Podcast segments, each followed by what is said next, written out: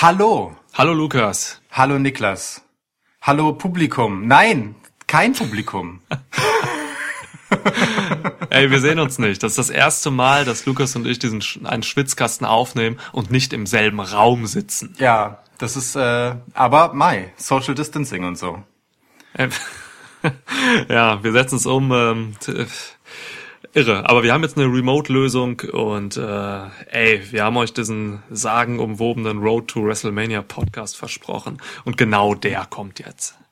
Genau der kommt genau jetzt.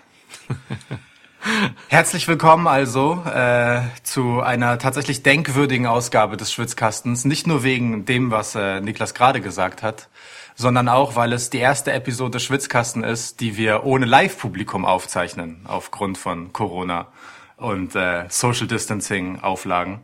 Ähm, deswegen haben wir ein etwas anderes Intro. ich bin gespannt. Welcome to a new episode of Schwitzkasten. Schwitzkasten. Schwitzkasten. Schwitzkasten. Schwitzkasten. One of the most Woo! Pro wrestling podcasts in pro wrestling podcast history.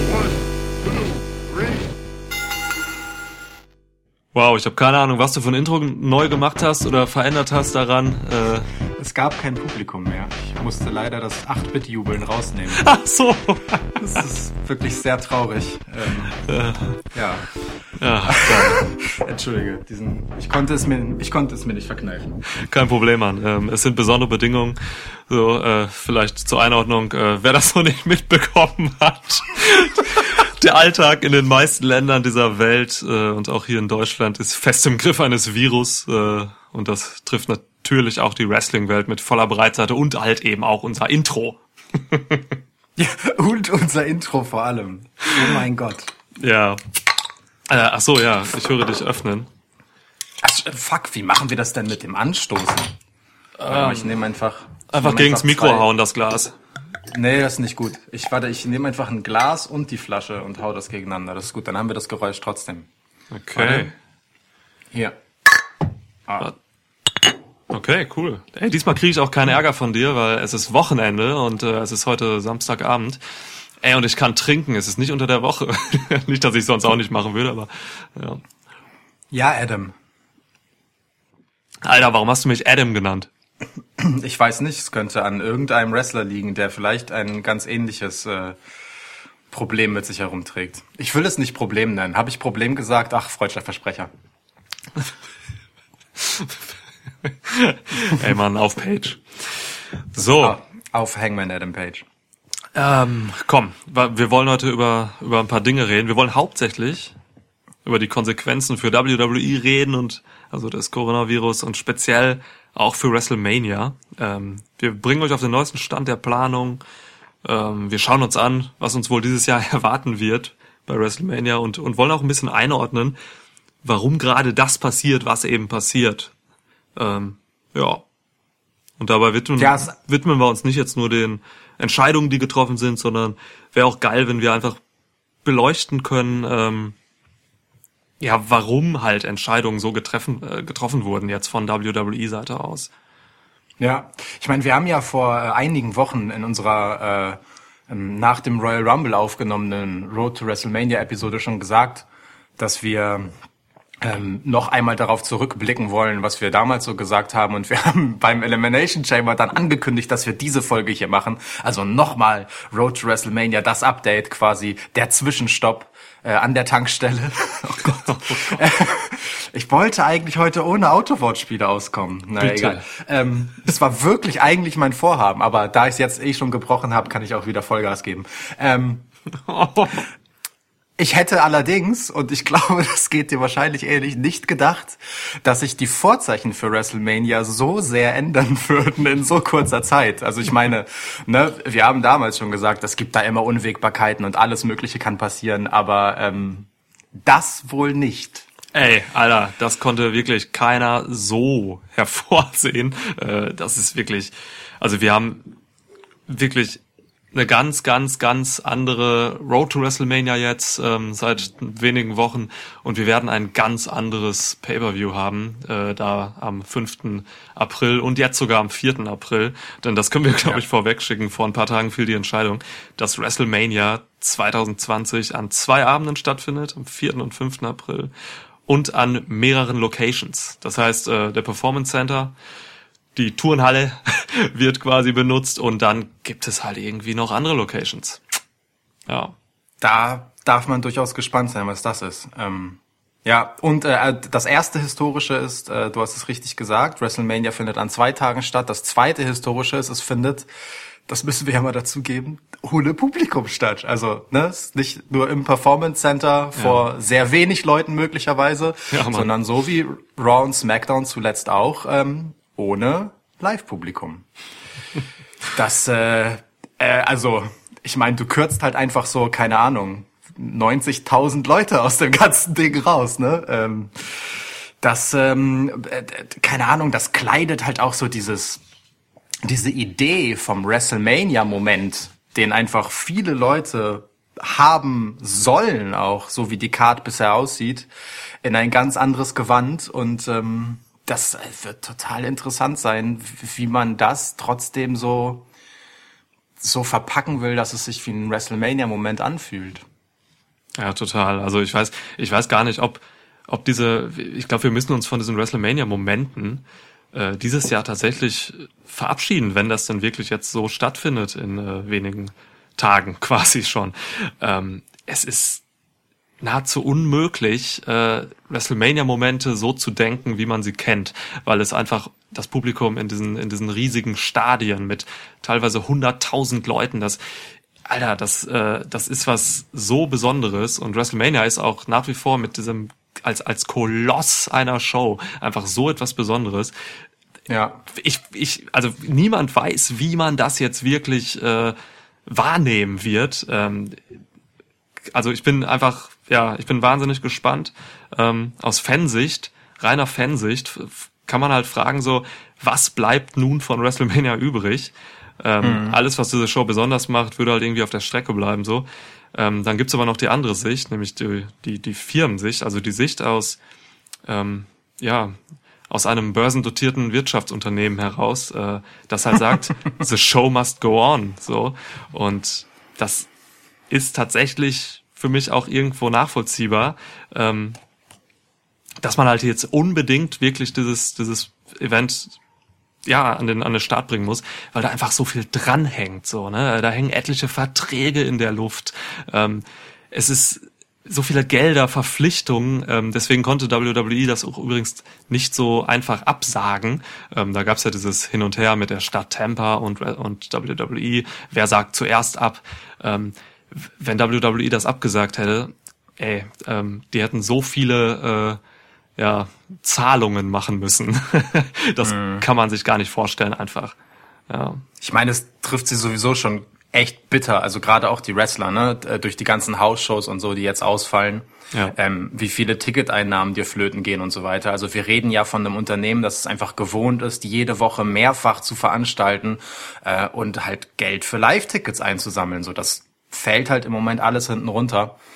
Und ähm, da ist das, was man halt an Kohle bekommt für so ein Pay-per-View, für immer noch das wichtigste Event, das sie äh, im Jahr haben, jetzt erst einmal rein nominell auf ihrem Kalender, da, das kannst du dir da einfach nicht vernünftigerweise ähm, selbst wegnehmen. Ich, also das Szenario einfach WrestleMania abzusagen, ist ehrlich gesagt, wenn man kurz drüber nachdenkt, von vornherein unrealistisch gewesen. Ja, ja Ähm, total. Ja. Gleichzeitig ist es halt mindestens mutig, es so zu machen, wie man es jetzt halt macht. Ne? Also ähm, keine Ahnung, das also wie wir es halt, halt schon hatten, ne? Da, da, die Magie WrestleMania-Moment so und das WrestleMania, was eigentlich alle erwarten und sehen wollen, was halt so dieser, ja, dieses gigantische, absurde Riesenevent ist, das, das wird es jetzt halt einfach nicht sein, sondern ähm, etwas irgendwie ganz anderes. Und da bin ich tatsächlich neugierig, wie du das siehst, aber glaubst du, ähm, die Raws und Smackdowns, wie wir sie jetzt gesehen haben, also wir hatten ja Smackdown zweimal jetzt ohne Publikum, Gerade gestern lief die letzte Folge am Freitag. Ähm, und Raw einmal ohne, äh, ohne Live-Publikum. Hm, Glaubst du, das sind so Vorboten, wie sich das anfühlen wird? Oder glaubst du, man macht mit WrestleMania schon nochmal Sachen anders und das ist jetzt gerade sehr krass herausimprovisiert? Du, ich hoffe nicht, dass das, äh, dass das Vorboten waren, weil bis auf die erste Smackdown, die halt echt äh, noch ganz anders war als Raw und SmackDown darauf ähm, im Performance Center, war das halt echt nicht viel, was da kam. Also ich gerade so die letzten beiden Shows waren halt wirklich mieser Shit. Also ganz ehrlich, habe mich gelangweilt. Ich habe ich ich habe mich fremdgeschämt teilweise. Ähm, da gehen wir später noch mal ein bisschen drauf ein, glaube ich. Man muss schon was anderes aufziehen als das, was man jetzt improvisiert hat die letzten zwei Wochen äh, für WrestleMania. Ähm, man kann viel machen. Äh, AW Dynamite hat es ein bisschen vorgemacht. Diese Woche mit einer leeren Arena.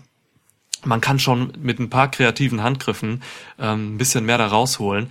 Wie gesagt, man muss sich meiner Meinung nach wirklich von diesen klassischen WrestleMania-Erwartungen verabschieden. Es wird was anderes.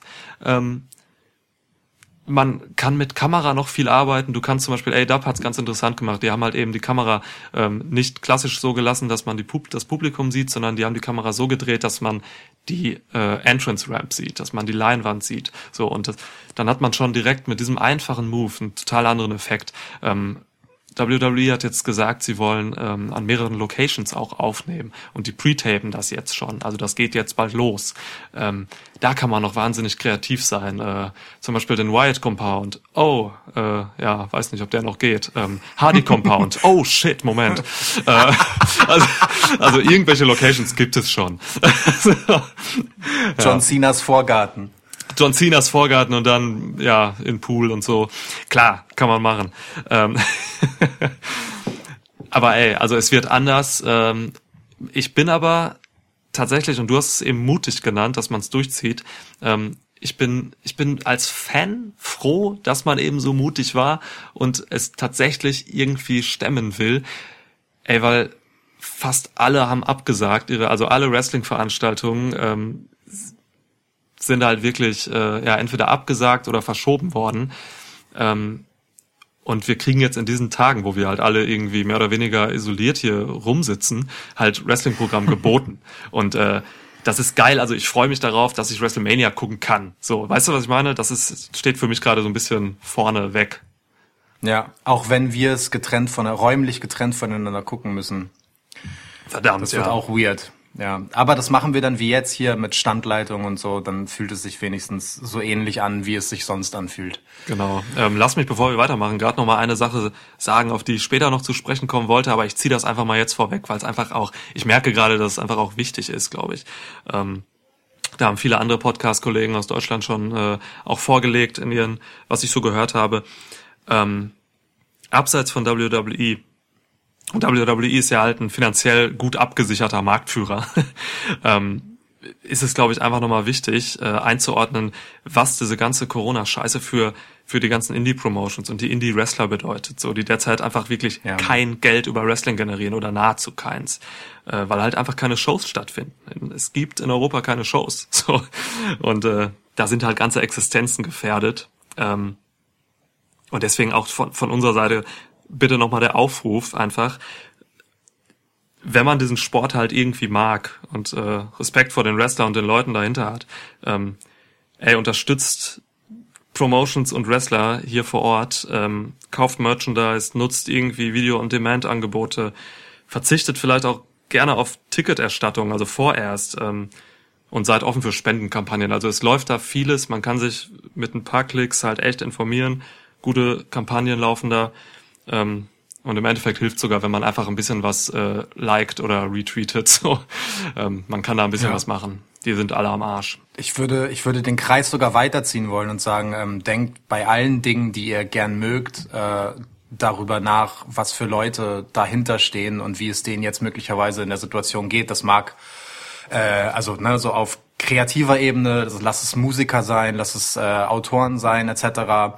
Ähm, aber auch halt, keine Ahnung, um die Ecke, so die, die Bäcker und die Leute im Einzelhandel und was weiß ich so. Ja. Denkt mal darüber nach, wie ihr denen was Gutes tun könnt, wie ihr denen helfen könnt. So, also gerade bei Künstlern und so ist es ähnlich wie bei, äh, bei Wrestling auch so. Da gibt es einfach Alternativen, mit denen ihr was Gutes tun könnt.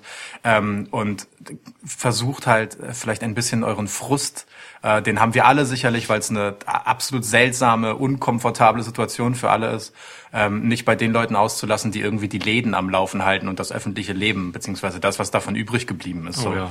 ähm, weil das, das, das finde ich immer ganz furchtbar, wenn ich das halt sehe, wie, wie halt, keine Ahnung, sich Leute wegen irgendetwas dann mit einem Kassierer, der wahrscheinlich, was weiß ich, für eine Klopapier. Schicht gerade, ja, ne, irgendwo schiebt, ähm, halt fast schon anlegen. So, das ist, das ist echt, das trifft halt auch die Falschen. Mal ganz abgesehen davon, dass es nicht cool ist, es trifft auch noch die Falschen. So, ähm, ja, Voll. keine einfache Zeit für alle, glaube ich. So und äh, da, da macht es schon Sinn, vielleicht kurz mal zwei Momente länger darüber nachzudenken, wie es den anderen gerade möglicherweise geht. Ja, ja, absolut.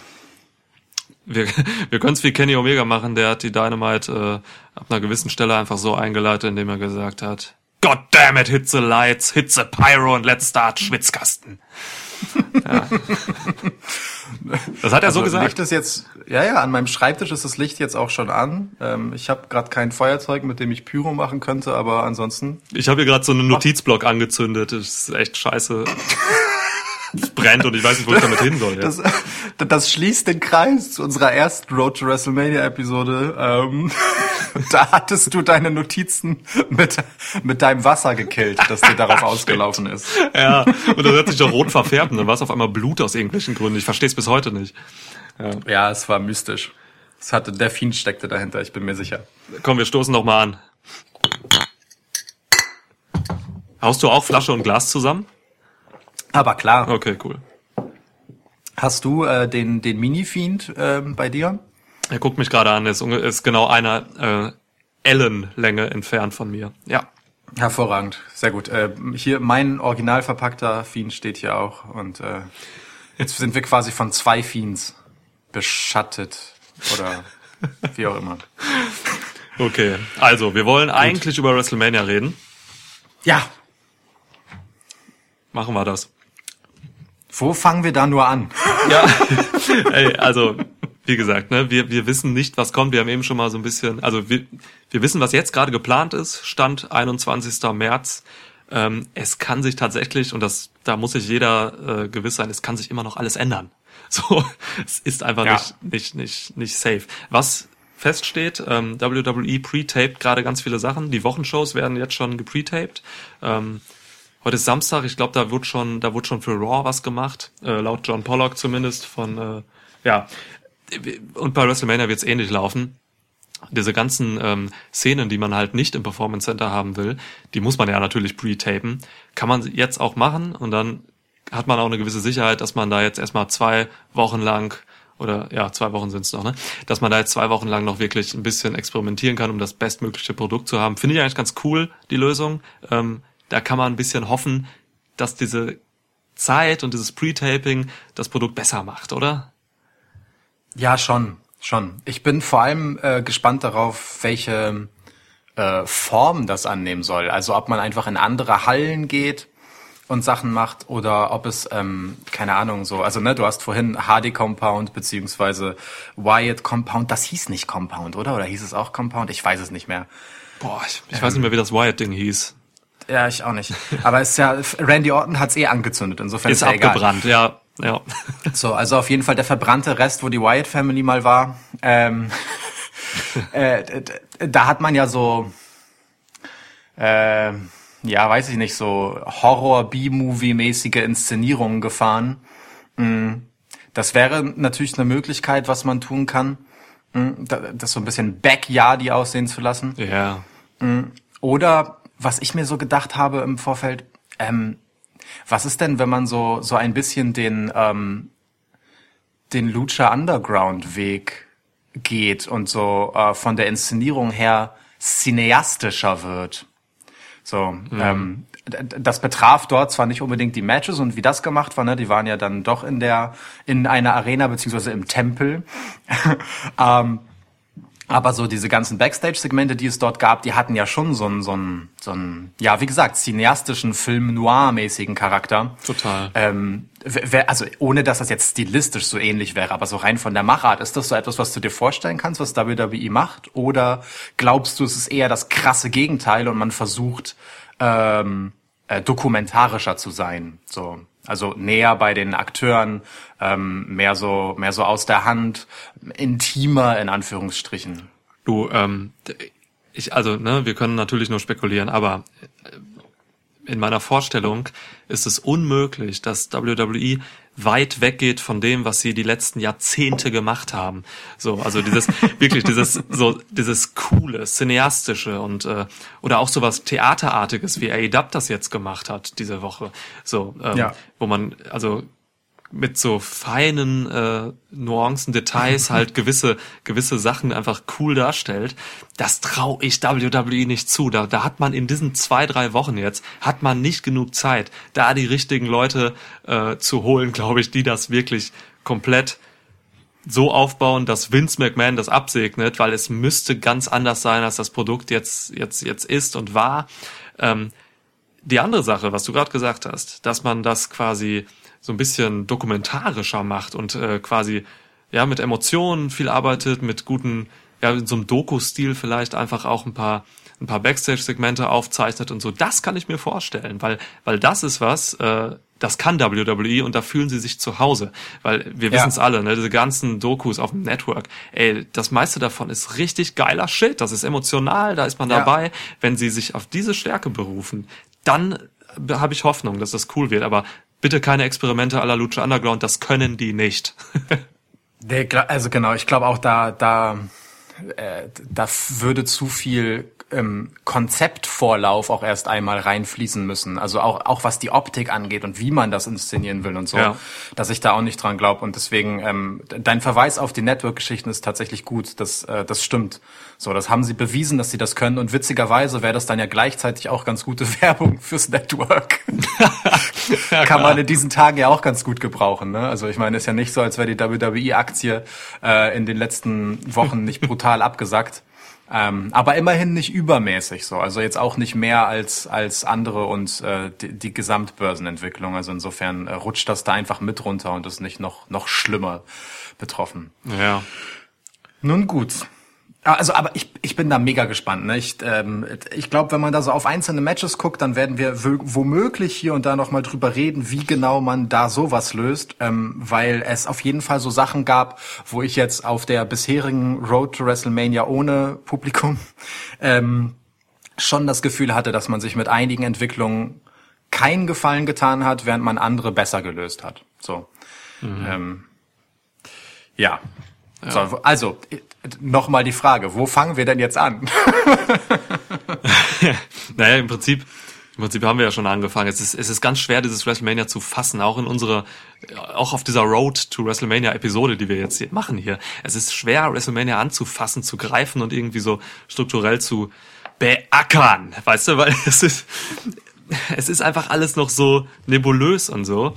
Aber irgendwie ist es auch geil, weil äh, du, du hast eben gesagt, so du bist gespannt.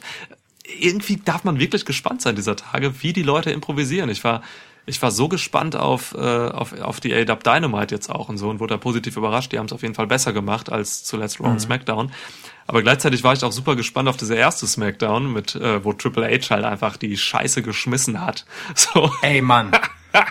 Boah. geil, oder? Triple H ist Triple H ist so so ein geborener Entertainer, ne? Das ist halt also das war wieder so ein Smackdown ähm, wie dieses eine letztes Jahr, nachdem es die Reiseschwierigkeiten äh, aus Saudi Arabien gab, wo man Yeah. halt einfach etwas raus improvisieren musste und und dabei halt etwas Großartiges rauskam. So einfach nur, weil es gerade nicht anders ging. Es war also boah, alter Triple H und Michael Cole, was für eine Dynamik.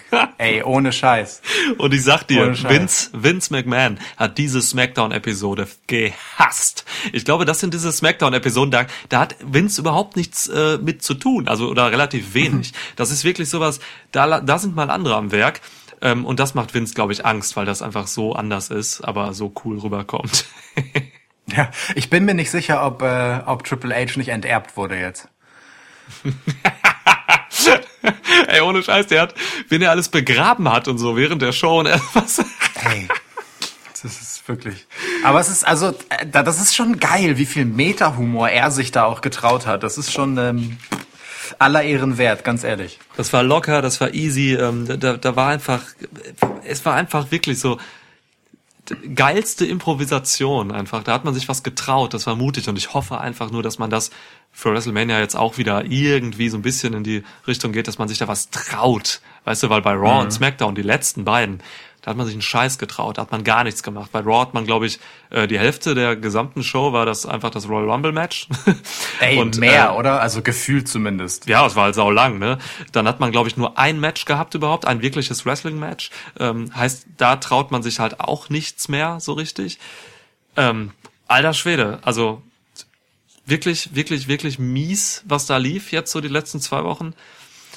Oh, ähm, ja, also, aber ne, wenn die Erwartungen niedrig sind, das haben wir auch vor dem äh, Elimination Chamber Pay-per-View gesagt, dann kann man halt positiv überrascht werden.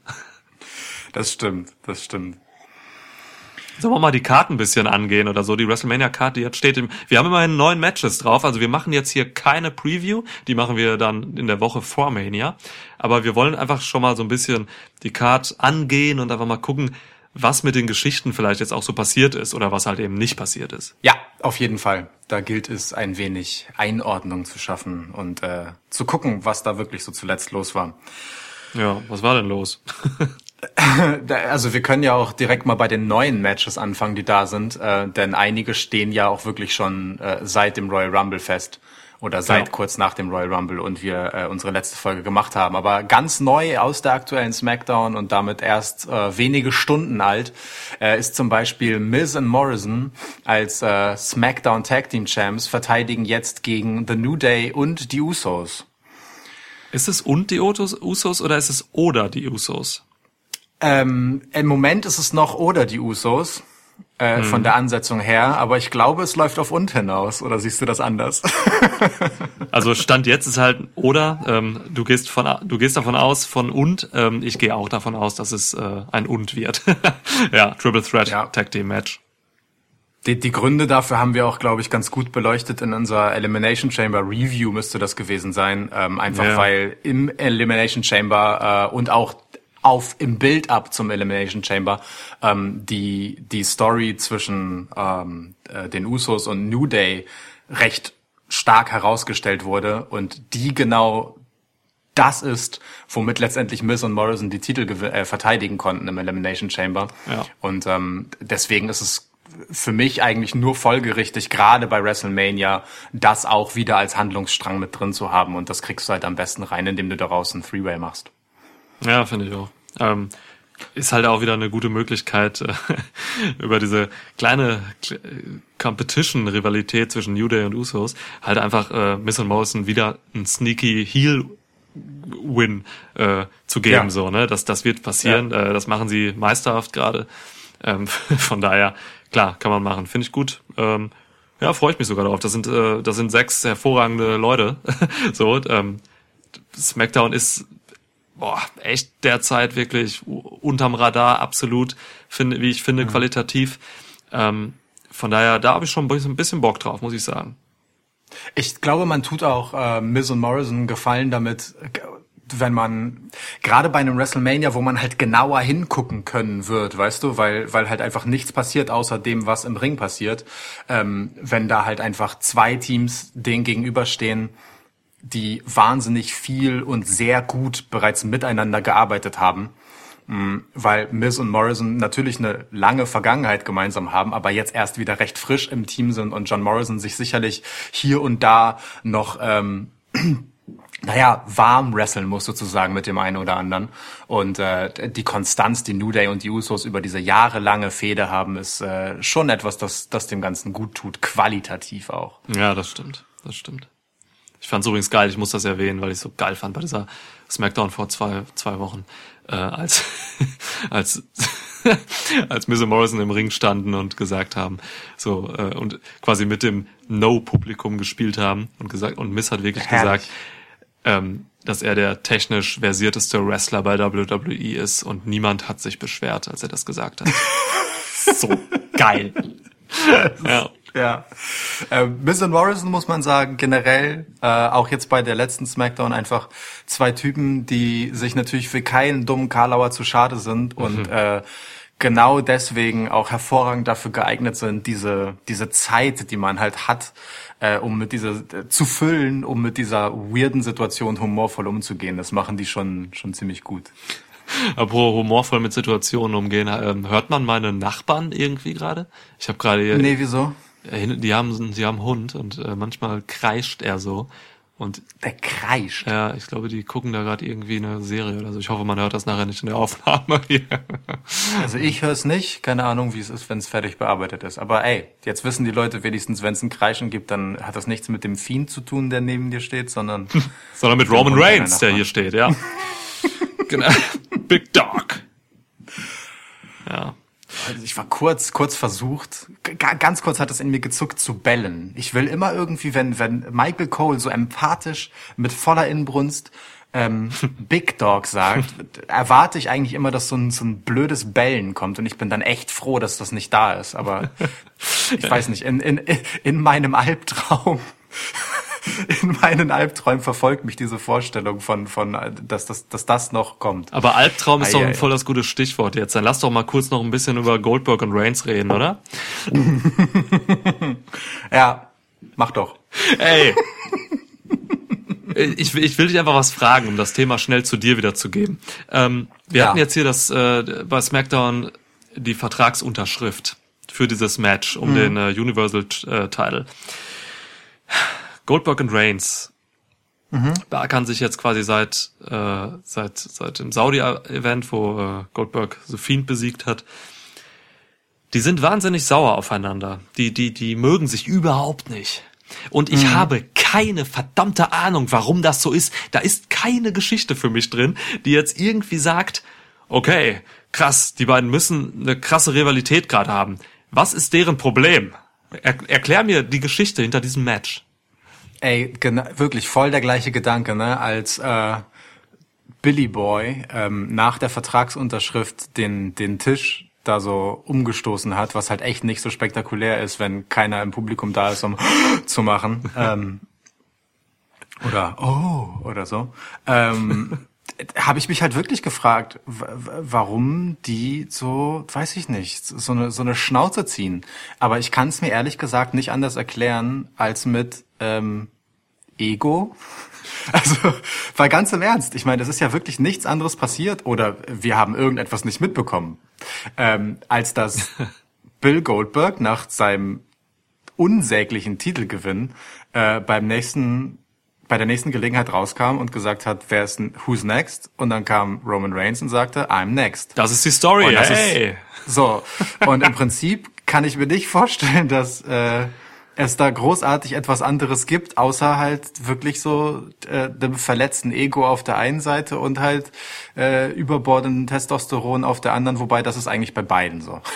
Jetzt hat man aber ja bei SmackDown noch was dazu konstruiert, weißt du, diesen, diesen Tweet von Roman Reigns irgendwann aus Januar oder so, wo, so eine, wo, wo sie dann wirklich so tief gegraben haben und so waren, ey Mann, warte mal, wir haben etwas, wo du vor Monaten einen Witz auf Bill Goldbergs Kosten gemacht hast. Das können wir doch nehmen, damit er sauer ist, oder?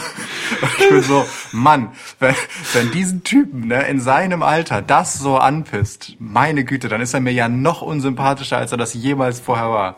Und das erklärt mir immer noch nicht, warum Roman dann aber so so schiebt. Also es ist ganz, es ist ganz ich, absurd. ich verspreche dir, dass Roman Reigns überhaupt keinen Bock auf den ganzen Scheiß hat. Roman Reigns hasst es, gegen Goldberg jetzt wresteln zu müssen, wirklich. Und also ich habe, ich hasse es auch natürlich aus allen Gründen, die wir schon in den letzten Episoden mehrmals gesagt haben. Goldberg ist scheiße. Er hat nichts mehr in einem Ring zu tun. Er ist kein Wrestler und er ist gefährlich. Deswegen, ähm, ich möchte nicht, dass Roman Reigns verletzt wird in diesem Match. Ich Bitte, ja. Gott, ey. Alter, es ist wirklich, es ist wirklich überhaupt nichts da drin. Also man kann es in dieser kurzen Zeit, und da wird auch nächste Woche nichts mehr passieren, man kann es nicht schaffen, diese Fehde irgendwie zu würzen mit irgendwas. Das ist halt einfach nur die Money-Fehde, da hat man einfach nur einen Namen mit Goldberg ähm, und man hofft, dass die Leute da irgendwie investieren. Ich habe keinen Bock drauf. Ähm, Goldberg muss verschwinden. Ich, ähm, das, das wäre einer dieser Momente, wo ich dir meine Notizen zeigen würde, um, um ne, dich auf etwas Bestimmtes hinzuweisen. Und meine Notiz zu dieser Fehde lautet, Achtung, ich zitiere, ich hasse Goldberg. Das war's. Mehr, Ey. steht, mehr, mehr steht da nicht. Voll okay. Ähm, ja. wir, wir müssen noch mal einen extra Podcast machen über, über Goldbergs äh, Gesichtsmimik. Nee, ey, das haben wir letztes Mal, das, das haben wir letztes Mal schon gut weggerantet. Okay. Wir können das länger machen. Da, da, das können wir auf jeden Fall, aber ich, äh, das gönne ich Goldberg nicht, so viel, so Okay. viel über ihn zu sprechen. Aber komm her, wo wir gerade bei Stories sind, die halt, oder bei Matches sind für WrestleMania, die eigentlich überhaupt keinen Aufbau und keine Geschichte haben. Ähm, lass uns einfach mal bitte zu dem nächsten gehen, weil du warst eben schon bei den neuen Matches. Wir haben ein neues Match, eine Six-Pack Elimination Challenge für die SmackDown Women's Championship. Ähm, das, äh, bevor ich an dich abgebe, ich möchte kurz einmal erklären, wie das zustande kam. Also, äh, die Sache ist die, Paige wird halt eingeblendet auf der Leinwand, alle freuen sich, Paige ist da, finde ich auch gut. Paige, immer, immer Wer, wer, wer hat sich gefreut? Da war niemand. Michael Cole hat sich gefreut. So. Okay, stimmt, stimmt, stimmt. Aber Sascha und Bailey haben sich sicherlich nicht gefreut. Nein. Und um das mal abzukürzen, Paige hat halt einfach ein fucking Match festgelegt. Paige hat einfach Leute aufgezählt in einer in einem willkürlichen Akt äh, gegen Bailey und Sasha Banks gerichtet quasi und hat irgendwelche Jobber in dieses Match gepackt für WrestleMania. Wir haben, also, ne, Naomi und Lacey Evans, okay, die hatten irgendwie, ne, die haben ein gewisses Momentum gehabt zuletzt. Aber wir haben jetzt äh, in dieser Six-Pack Elimination Challenge neben Bailey und Lacey und Naomi Dana Brooke und Tamina. Ich wusste nicht mal, bei welchem Roster Tamina ist und ich, dass sie überhaupt noch da ist. Ähm, das ist Das wusste Bailey auch nicht. genau. Ich war komplett bei Bailey. Ich habe Baileys Argumentation komplett unterstützt in diesem Moment. ähm, ja. Das einzig Interessante an dieser Sache ist natürlich, dass Sasha Banks auch drin ist und äh, da ist natürlich die Ähm. Freundschaft, ja die Freundschaft auf der Probe so. Aber ey, Alter, einfach irgendwelche Leute zusammengestellt, geil. Ja, mega. Äh, das ist äh, tatsächlich an Willkür kaum zu übertreffen und ich frage mich auch, woher Page die Erlaubnis dafür hat, das zu tun. Aber nun gut, das soll uns jetzt erst einmal nicht weiter stören. Ähm, Ich brauche ein Bier. das verstehe ich. Ja. Ähm, Naomi und oder Lacey haben wir ja beide befürchtet. Ähm, ich habe mir zu diesem Match, äh, um ehrlich zu sein, auch nur eine einzige Notiz gemacht und auch die würde ich sehr gerne für dich zitieren. Bitte. Sie lautet wie folgt. Ich habe, ich habe mir das Match auf, auf meiner Card wie folgt aufgeschrieben. Bailey versus Sascha im Klammern und andere. Und das sagt ungefähr alles darüber, worum es eigentlich geht in diesem Match. Also, es ist ja Ja, wirklich ja. Bailey und Sascha und Kanonenfutter. So, es ist, also so, es ist doch einfach nur, damit zwischendurch ein paar Leute drin sind, damit etwas Spannung ist, wann knallen Bailey und Sascha aufeinander und wer betrügt wen zuerst. So. Das ist alles. Aber warum macht Paige, warum packt man dann überhaupt die anderen da rein? Warum sagt Paige nicht einfach, hier Leute, geil, ich bin fies und so, ich gebe euch jetzt einfach mal euer, euer Match, ähm, Sascha gegen Bailey. Warum muss man den ganzen anderen Schrat dabei haben? Also wirklich, also sorry, das ist äh, ein bisschen, also ich, ich möchte äh, die anderen Damen nicht Schrat nennen, aber ähm, es sind momentan Leute, die einfach kein Standing haben, die eigentlich Seit Ewigkeiten nicht gearbeitet haben, wie Tabina zum Beispiel. ja, Tamina und Dana Brooke, also äh, natürlich allen voran so, aber die haben gerade wirklich einfach keine Rolle und ähm, die kriegen ihren Mania-Platz so. Das finde ich schon wirklich heftig. Äh, während andere jetzt noch nicht auf dieser Mania-Card sind, ähm, sehen wir Dana Brooke und Tamina auf der Card. Alter Schwede. Ja. Ich meine, ich, ich verstehe das in, innerhalb dieses Segments, weil man halt äh, in der Vergangenheit wirklich gar nicht auf Bailey gegen Sascha hingearbeitet hat. In der jüngeren, ja. Obwohl, genau, obwohl das dringend nötig ist, ähm, weil die beiden sich halt nicht gut tun. Das haben wir auch schon äh, durchaus lang und breit besprochen. Mhm. Und äh, ich sehe ehrlich gesagt die die äh, vier genannten Damen halt wirklich nur so als Kanonenfutter und auch dieses ganze Segment äh, in in seinem Ablauf echt nur als Trommelwirbel für Bailey gegen Sascha, äh, weil im Endeffekt war es ja wirklich so, dass ähm, Page nacheinander irgendwen aufgezählt hat, bis Bailey irgendwann gesagt hat, boah, ey, komm, ne, jetzt langsam, reicht's aber auch. Und dann kam noch eine und dann kam so, ach, weißt du was, ich wirk dir noch einen rein, als Sascha dann aufgemuckt hat, du auch. So, Genau. Ähm, also das war Ja. so hinkonstruiert als, ach weißt du was, Bailey, wenn ich da noch nicht genug reingewirkt habe, dann würge ich dir jetzt noch einen rein so und äh, stell eure Freundschaft auf die Probe. Verstehe ich dramaturgisch so, ähm, aber es stinkt halt ehrlich gesagt ganz krass danach, dass hier für ein WrestleMania mit Publikum ein anderes Match geplant gewesen wäre und man das jetzt macht, weil niemand außer Sasha Banks mit Bailey ein halbwegs anständiges Match hinbekommt, das man sich angucken kann, ohne dass Leute drumherum sind, die zur Unterhaltung mit beitragen. So, also man darf ja diesen Faktor Publikum einfach nicht unterschätzen für die Wirkung eines Matches. Das hat man jetzt bei Raw und SmackDown ohne Publikum ganz krass gemerkt. Man guckt viel mehr auf Details, man hört ja auch viel mehr. Es, es kommt viel mehr darauf an, dass die Matches gut gearbeitet werden. Und sorry, aber das geht halt in dieser Konstellation nicht anders als wenn Bailey letztendlich Sasha Banks gegenübersteht, sonst wird das einfach unwürdig. Ja, ja, ist ein guter Punkt. Das ist sowieso mit dem mit dem Sound ist das ohne Publikum sowieso echt eine krasse Sache so. Ähm, Also also Trash Talker, so gute Trash Talker wie zum Beispiel Kevin Owens und so haben wahnsinnige Vorteile. Die können dann wirklich so ein Match auch auch reißen. Deswegen die guten Leute, ähm, die halt wirklich ähm, eben Trash talken können, für die ist das geil, so. Ähm, aber es, es, es, es stellt die Leute, es stellt gerade bei WWE die Leute auch wirklich vor Herausforderungen. Äh, man hat es Ja. immer wieder gesehen, dass viele damit auch einfach nicht umgehen können, so. Da sind dann, ähm, da, äh, weiß nicht, also Absprachen zum Beispiel kann man einfach nicht mehr treffen. Man kann keine verdammten Absprachen mehr treffen, weil jeder das hört, zum Beispiel, Ja. so, ne? Ähm, ah, ja, bei, bei dieser Smackdown jetzt aktuell gab es auch einige Soundprobleme, die waren jetzt nicht im Ring, weil wenig in-Ring passierte, sondern einfach auch so mit Mikrofonen und so. Also da waren noch Mikrofone an, die irgendwie auf dem, auf dem Boden lagen und so. Irgendwer spricht und dann hört man den quasi doppelt und also äh, auch daran muss man sich noch gewöhnen. Ist dir, ist dir bei, äh, bei Goldberg und äh, Roman Reigns das am Ende aufgefallen? Ähm, als die beiden sich gegenüberstehen und äh, ne, halt diesen krassen Stare-Down haben, hört man ganz leise im Hintergrund jemanden, wie er halt so Ansagen macht und runterzählt, wie lange die sich noch angucken müssen. Ernsthaft? Ist mir nicht Also aufgefallen.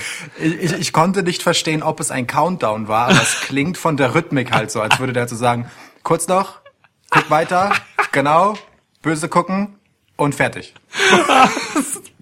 Mega gut. Das ist wirklich, wirklich sehr, sehr gut. Geil. Ganz leise, aber ich habe es mir noch ein zweites Mal angeguckt und ich musste sehr lachen. Ja, das ist halt auch, ne, wenn man dieses, also guck mal, in solchen Phasen, ne, das zählt jetzt auch für wirklich, also mal so einen Rundumschlag, ähm, in solchen Phasen, da tut dieses ganze WWE-System mit den, mit dem, mit dem, mit dem klaren Korsett, mit dem Handlungskorsett und den Scripts überhaupt nicht gut, weil ähm, diese Sachen, also A-Dub zum Beispiel hat super gut gemacht, da, da gab's halt echt wenig, wenig Script, also kaum, also man hat den, man hat den Performern wirklich äh, relativ viel freie Hand gelassen und dadurch wirkt alles natürlich organischer und die Leute fühlen sich wohl in ihrer Umgebung und nehmen die an. Wenn du da echt so einen Countdown irgendwie hast und äh, keine Ahnung, äh, alles so im klassischen WWE-Gewand ist, das kommt wahnsinnig schwierig rüber und das macht es, glaube ich, auch so bemüht. So, es wirkt einfach bemüht, wenn das, äh, wenn man da den Leuten jetzt nicht ein bisschen Freiheit gibt. So, ich glaube, so eine Nikki Cross zum Beispiel, die hatte wahnsinnig viele Freiheiten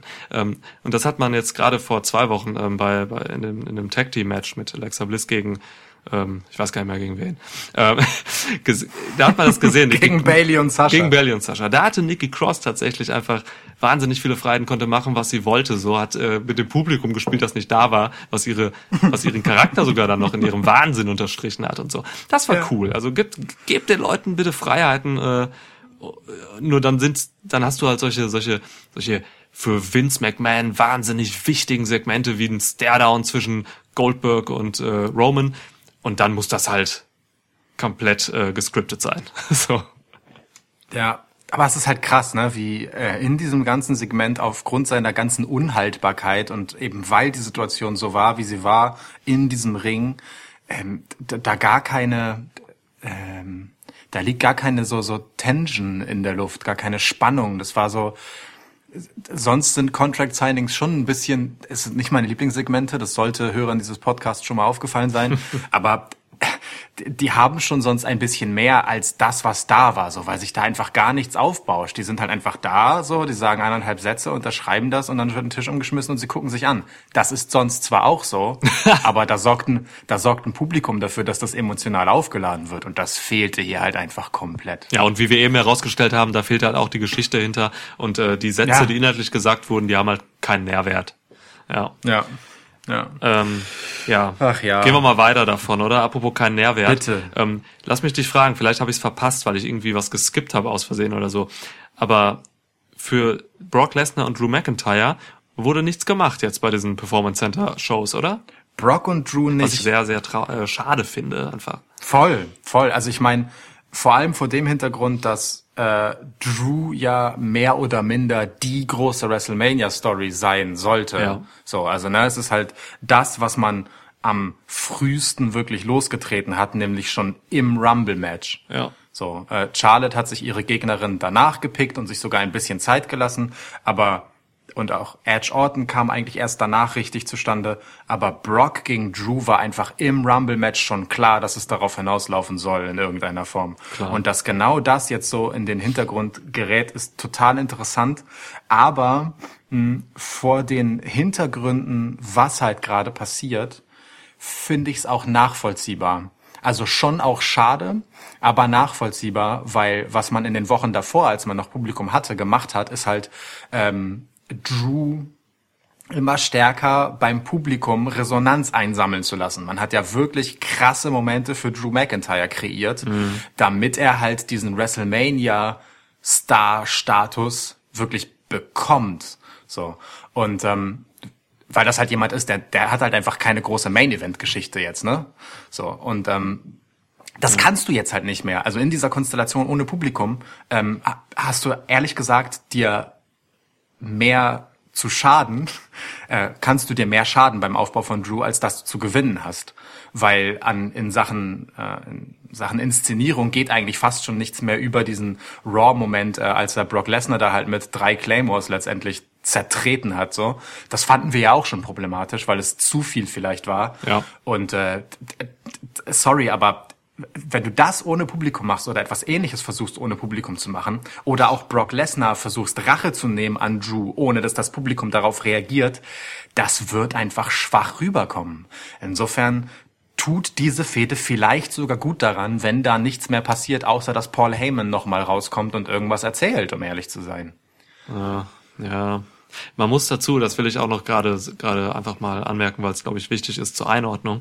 Ähm, man muss sagen, WWE hat es äh, den Performern freigestellt, ähm, bei diesen Aufzeichnungen für diese letzten Shows jetzt äh, quasi zu erscheinen. Ähm, Ja. Das dient der Sicherheit. Das finde ich auch ganz cool, dass man das gemacht hat. Also wenn jetzt ein, weiß ich, ich schätze Brock Lesnar so ein, dass der sagt, ey Leute, da ist dieser scheiß Virus, äh, gegen den kann, den kann ich einfach nicht in einen F5 nehmen. Ähm, deswegen komme ich nicht. So. Ja. Weißt du, Brock Lesnar ist nicht so Iron Sheik, der halt mit dem Camel Clutch Ja. den Virus wirklich angreifen könnte. Ähm, Ey, ja, von daher, also viele Leute sind halt auch einfach gerade nicht da. Ich glaube auch Seth Rollins zum Beispiel, ähm, der hat gerade einfach quasi äh, ja mit Heilungen zu tun und so. Der heilt Menschen wahrscheinlich gerade und so. Deswegen, also man muss da schon sehen, ähm, es ist einfach nicht jeder vor Ort gerade so. Deswegen äh, muss man mit dem Personal arbeiten, das man gerade hat. Ähm, ich habe mich echt schon gewundert, dass der Taker gekommen ist. ja. Aber gute Überleitung. Reden wir doch mal über AJ Styles gegen den Undertaker. Ja. Hast du meinen Tweet gesehen? Ich habe das retweetet von irgendeinem Dude, ähm, der einfach ein Video verbreitet hat, wo der, das der Undertaker kürzlich aufgenommen hat. Der Undertaker mit Michelle McCool in einem Pool. Das reimt sich auch wegen Michelle, Michelle. McPool. Pu- Michelle McPool, danke. Ähm, ja, sitz, sitzen da quasi in einem Pool, vor ihnen liegt ein Tiger. Ähm, also direkt, sie stehen hinter dem Tiger quasi und sagen ihr zu dämlicher Fahrstuhlmusik irgendwas zu ähm, einer Tiger-Rettungsmission. Also mega surreales Szenario einfach. Äh, irre. Also Taker, das Jahr 2020 ist einfach Wahnsinn. Ja. Ja, es ist, ähm, es passt aber halt schon irgendwie ein bisschen ins Bild. Also insofern, als dass ich das Gefühl habe, ähm, die Geschichte vom Undertaker und seinem WrestleMania-Match 2020 ist die der Entzauberung des Undertakers. Das ist das, was AJ Styles sich auf die Fahne geschrieben hat. Ich meine, er hat ihn ja auch Mark Calloway genannt, Mhm. bei seinem tatsächlichen bürgerlichen Namen. In der Mörder-Promo, ja. Äh, absolut, absolut. Haben wir auch äh, entsprechend hoch gelobt, äh, als sie aktuell war. Ja. Und ähm, hat ihm ja vorgeworfen, dass er seinen eigenen Mythos zerstört. Ähm, er hat es vor allem im Ring äh, ihm vorgehalten äh, mit den Aktionen, die er dort tut. Aber äh, da passt es ja wirklich nur ins Bild, dass er dann jetzt bei SmackDown rauskommt und ähm, äh, wirklich so maximal unphinormhaft wirkt. Also Ja. für, mich sah es halt einfach aus, als müsste er wirklich sehr dringend auf Klo, weil er so nervös hin und her gelaufen ist. Er- er hatte ja auch sein Outfit sehr halbgar an, fast so, als wäre seine Musik zu früh losgegangen und er ist dann schnell zum Ring, so, so schnell wie er halt noch gehen kann. Ne? Humpel. Ähm, ja, wirklich, also mit diesem halb hochgezogenen Shirt und so, so sieht er halt normalerweise aus, nachdem er eine Viertelstunde Match geworkt hat und nicht, wenn er da ankommt. So. ähm, Ja. und, und da passt so, so, so ein, ich glaube, es war so eine Instagram-Story oder ein Instagram-Post äh, mit dem Tiger.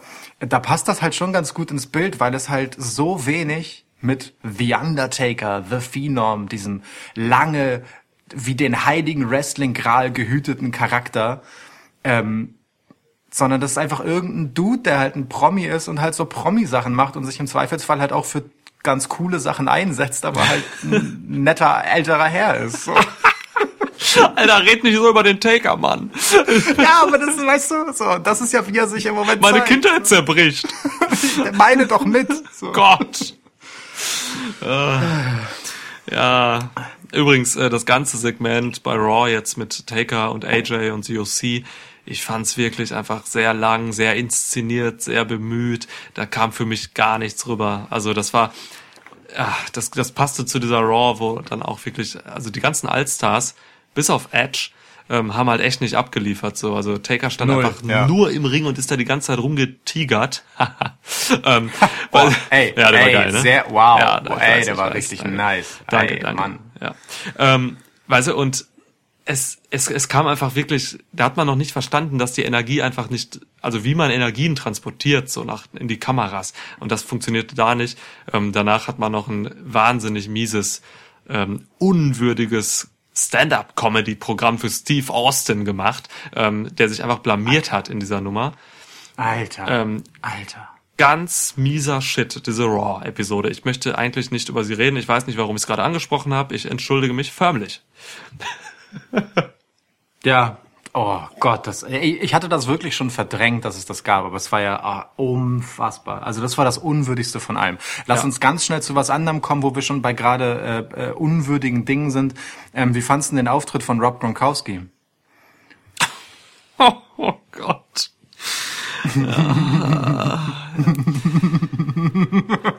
also ich, ich spreche ja als jemand, ähm, der, der Gronk nicht kennt, weil ich einfach kein Football gucke. Ähm, deswegen, äh, ich habe da so eine, so, eine, so eine Sicht drauf. Also mir ist das Ganze einfach noch egaler und noch peinlicher dadurch, glaube ich. Ähm, ich glaube, der Rob Gronkowski ist ein ganz, ist ein ganz cooler Typ. Äh, du hast mich letztens ein bisschen aufgeklärt über ihn, ähm, dass er halt wirklich ein verdammt scheiße, sauguter Footballspieler ist. Ähm, aber alter Schwede, was, das ist einfach, also für mich war das einfach Hype Bros 2.0 jetzt. Nur, dass Zack Ryder halt ähm, durch den äh, durch den Gronk ersetzt wurde.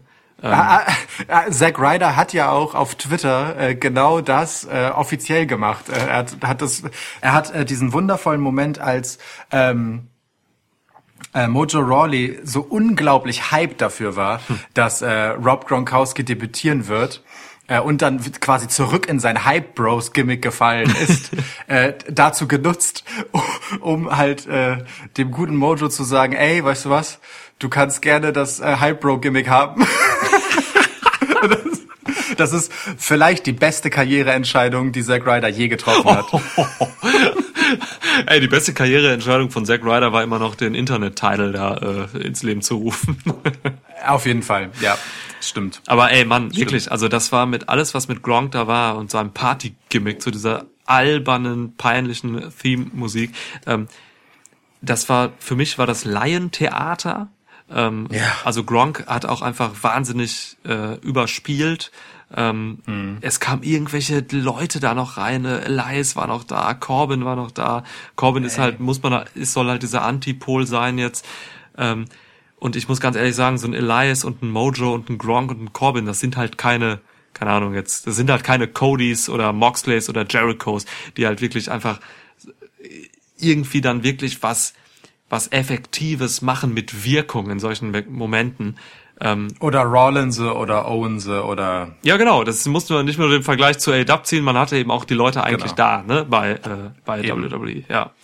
Also wirklich äh, schwierig, aber ich glaube, also, ne, man redet ja, man bewertet ja auch so ein bisschen in seiner in seiner kleinen Bubble so und mit seinen Ansprüchen. Ich glaube aber, wenn man das mal so ein bisschen für das für den Großteil des US-Publikums sieht, die ja auch Gronk kennen, ich glaube in den USA kennt man den Mann einfach, ähm, Ja, ist ein fucking Star. ja, da ist das dann tatsächlich auch vielleicht irgendwie cool, diesen Star einfach so zu sehen, ähm, da locker aufzutrumpfen und so einem Arschloch wie Baron Corbin halt irgendwie äh, äh, ja eine einen reinzuwürgen oder eher zu schubsen.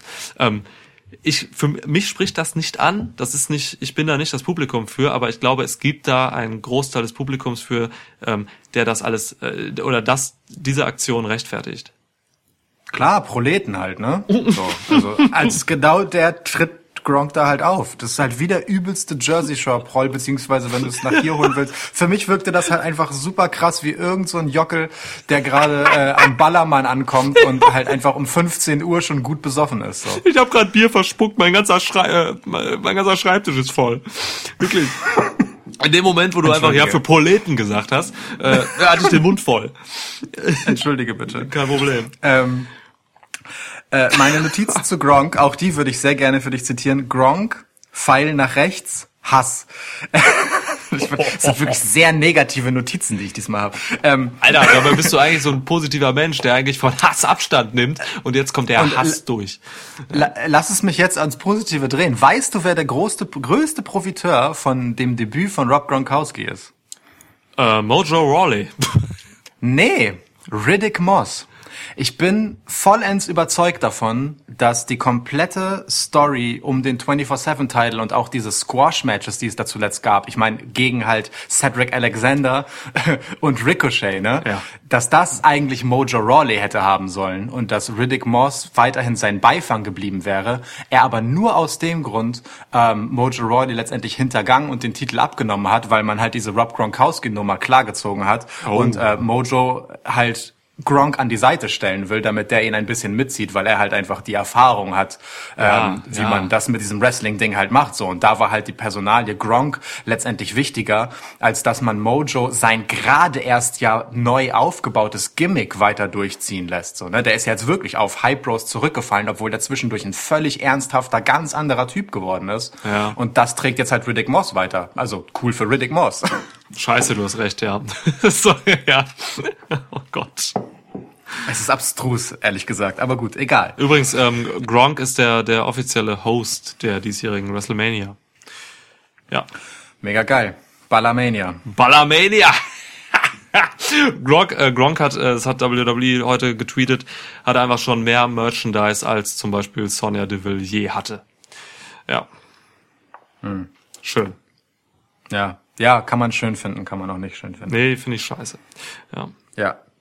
Okay. Ähm, Ja, genau, und wir waren, äh, das, ich musste kurz noch einen Ausflug machen, weil wir gerade bei unangenehmen Momenten sind und diese un, äh, Gronk ist mir so unangenehm, dass ich gerade an einen anderen unangenehmen Moment denken muss, den es gab bei dieser Smackdown-Episode und zwar ähm, als äh, Bailey zu Paige sagte, also als um darum geht, wer ihr den Titel abnehmen könnte oder wer gegen wen sie wresteln könnte, als Bailey dann zu Paige sagte, naja, du kannst es nicht. Das war mir so unangenehm in diesem Moment, wo halt Sasha Banks als diejenige, die halt die Ausführende war, als ba äh, Paige sich halt karriereendend verletzt hat. Ja. Das, oh, das, das war mir so unangenehm in diesem Moment. Das tat mir richtig leid, ehrlich gesagt. Ja, ich weiß, weil man, weil man auch weiß, äh, in der, das hat man auf, in der Doku gesehen, ähm, wie Sasha Banks das halt auch einfach äh, belastet hat und wahrscheinlich immer noch tut. Und, und, de und deswegen finde ich das halt so krass, dass äh, gerade in einem äh, Segment mit Bailey, die ja auch einfach wirklich in tatsächlich eine gute Freundin von Sasha Banks ist, nach allem, was man weiß, Ja. ähm, dass die in dem Moment so unsensibel ist und äh, Paige diesen Spruch drückt, so, oh, das ist schon echt oh, äh, oh, unschön, unschön. Ja. Ungut. Aber kann auch sein, dass es abgesprochen und cool für die beiden war, aber für mich war es halt wirklich sehr unangenehm als Zuschauer. Du, das war abgesprochen. Das war definitiv abgesprochen. Ähm, das sind, das ist zu krass. Also ähm, das, das hat jetzt niemanden überrascht, glaube ich, da äh, von den drei Protagonistinnen. Ja. Ich hoffe es. ich Hm. naja, hoffe gut. es. Ja, ja, ich, ich auch. Aber gut, äh, zurück zum unangenehmen Undertaker. Ja, ähm, hat sich jetzt eigentlich wenig getan, so, ne? Das war die Vertragsunterschrift jetzt bei SmackDown und äh, also für mich hat sich jetzt da nichts irgendwie größer manifestiert. Taker ist halt relativ gut in Form, aber pff, mein Gott, muss man gucken. Also ähm, ich, ich, ich bin gespannt, was, das habe ich schon äh, in vorangehenden Episoden gesagt, ich bin gespannt, was AJ Styles halt noch aus dem Taker rausholt, weil äh, wenn einer jetzt noch gerade den alten Taker irgendwie zu einer guten oder adäquaten Leistung bringen kann, dann ist es halt AJ. Ja, definitiv. Ja. Definitiv. Ich, also für mich hat dieses Segment halt schon sehr underdelivered, weil ich glaube, die Aufgabe war, ähm, zu zeigen, Ja. dass, dass AJ den Undertaker tatsächlich emotional berührt hat, so, also, oder Mark Calloway. Und äh, außer diesen einen Moment, wo AJ dann halt wieder äh, seine Frau ins Spiel bringt, wo dann halt wirklich einmal eine halbwegs glaubwürdige emotionale Regung im Taker zu sehen war, ähm, fand ich es halt einfach von ihm nicht gut rübergebracht, so dass er aufgewühlt ist. Also klar, die, die, der bloße Fakt, dass er halt so relativ unmystisch und fast schon als Mann einfach zum Ring kommt und eben sehr wenig Takerhaftes an sich hat, das kann man schon so dahin deuten.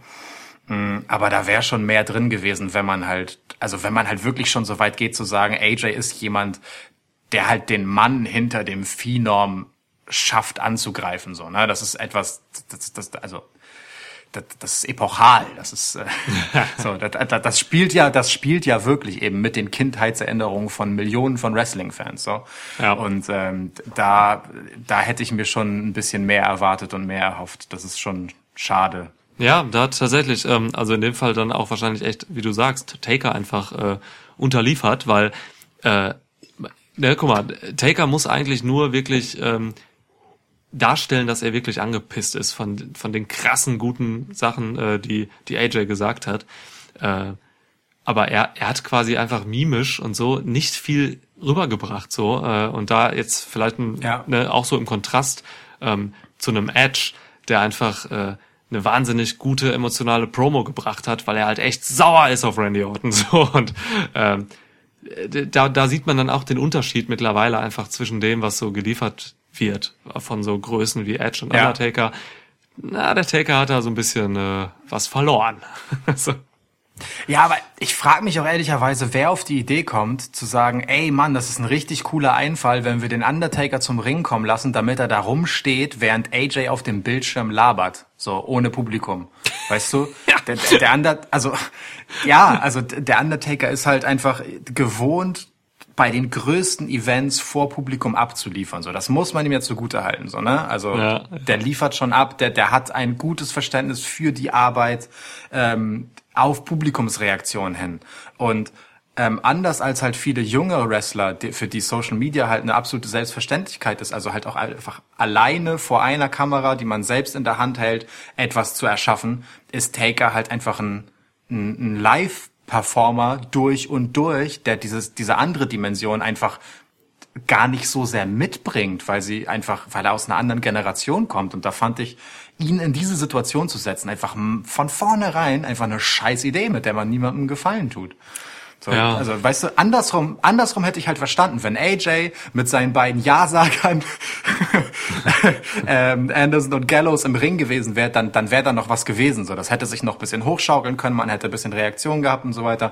Das geht halt noch und AJ kann das halt auch eher tragen, aber der Undertaker in dieser Situation Ja. ist einfach echt, ja, weiß ich nicht. Also, was hätte das denn, also, wie hätte das denn gut werden sollen? Ich weiß es nicht. Ja, mit einer besseren Leistung von Taker und so. Ich fand's aber so lustig, dass Taker nachher dann am Ende noch vor dem riesigen Gesicht von AJ auf der Leinwand stand Das war alles so daneben irgendwie. Das passte alles überhaupt nicht. Das war einfach nur peinlich. Weißt du, AJs Kopf ist einfach achtmal so groß wie der Taker. Oh, Das, das hatte, das hatte bisschen was von diesen, ähm, von so einem, so einem Vergnügungspark. So, ich glaube, in so Batman-Comics und Phil, äh, Dingsen gab es das halt so äh, von so so düsteren Vergnügungsparks, wo halt so ein riesiges Clownsgesicht dann so den Mund aufreißt und man kann so auf seiner Zunge reingehen in so eine Geisterbahn, weißt du? So sah das halt ungefähr aus. Geil, ja.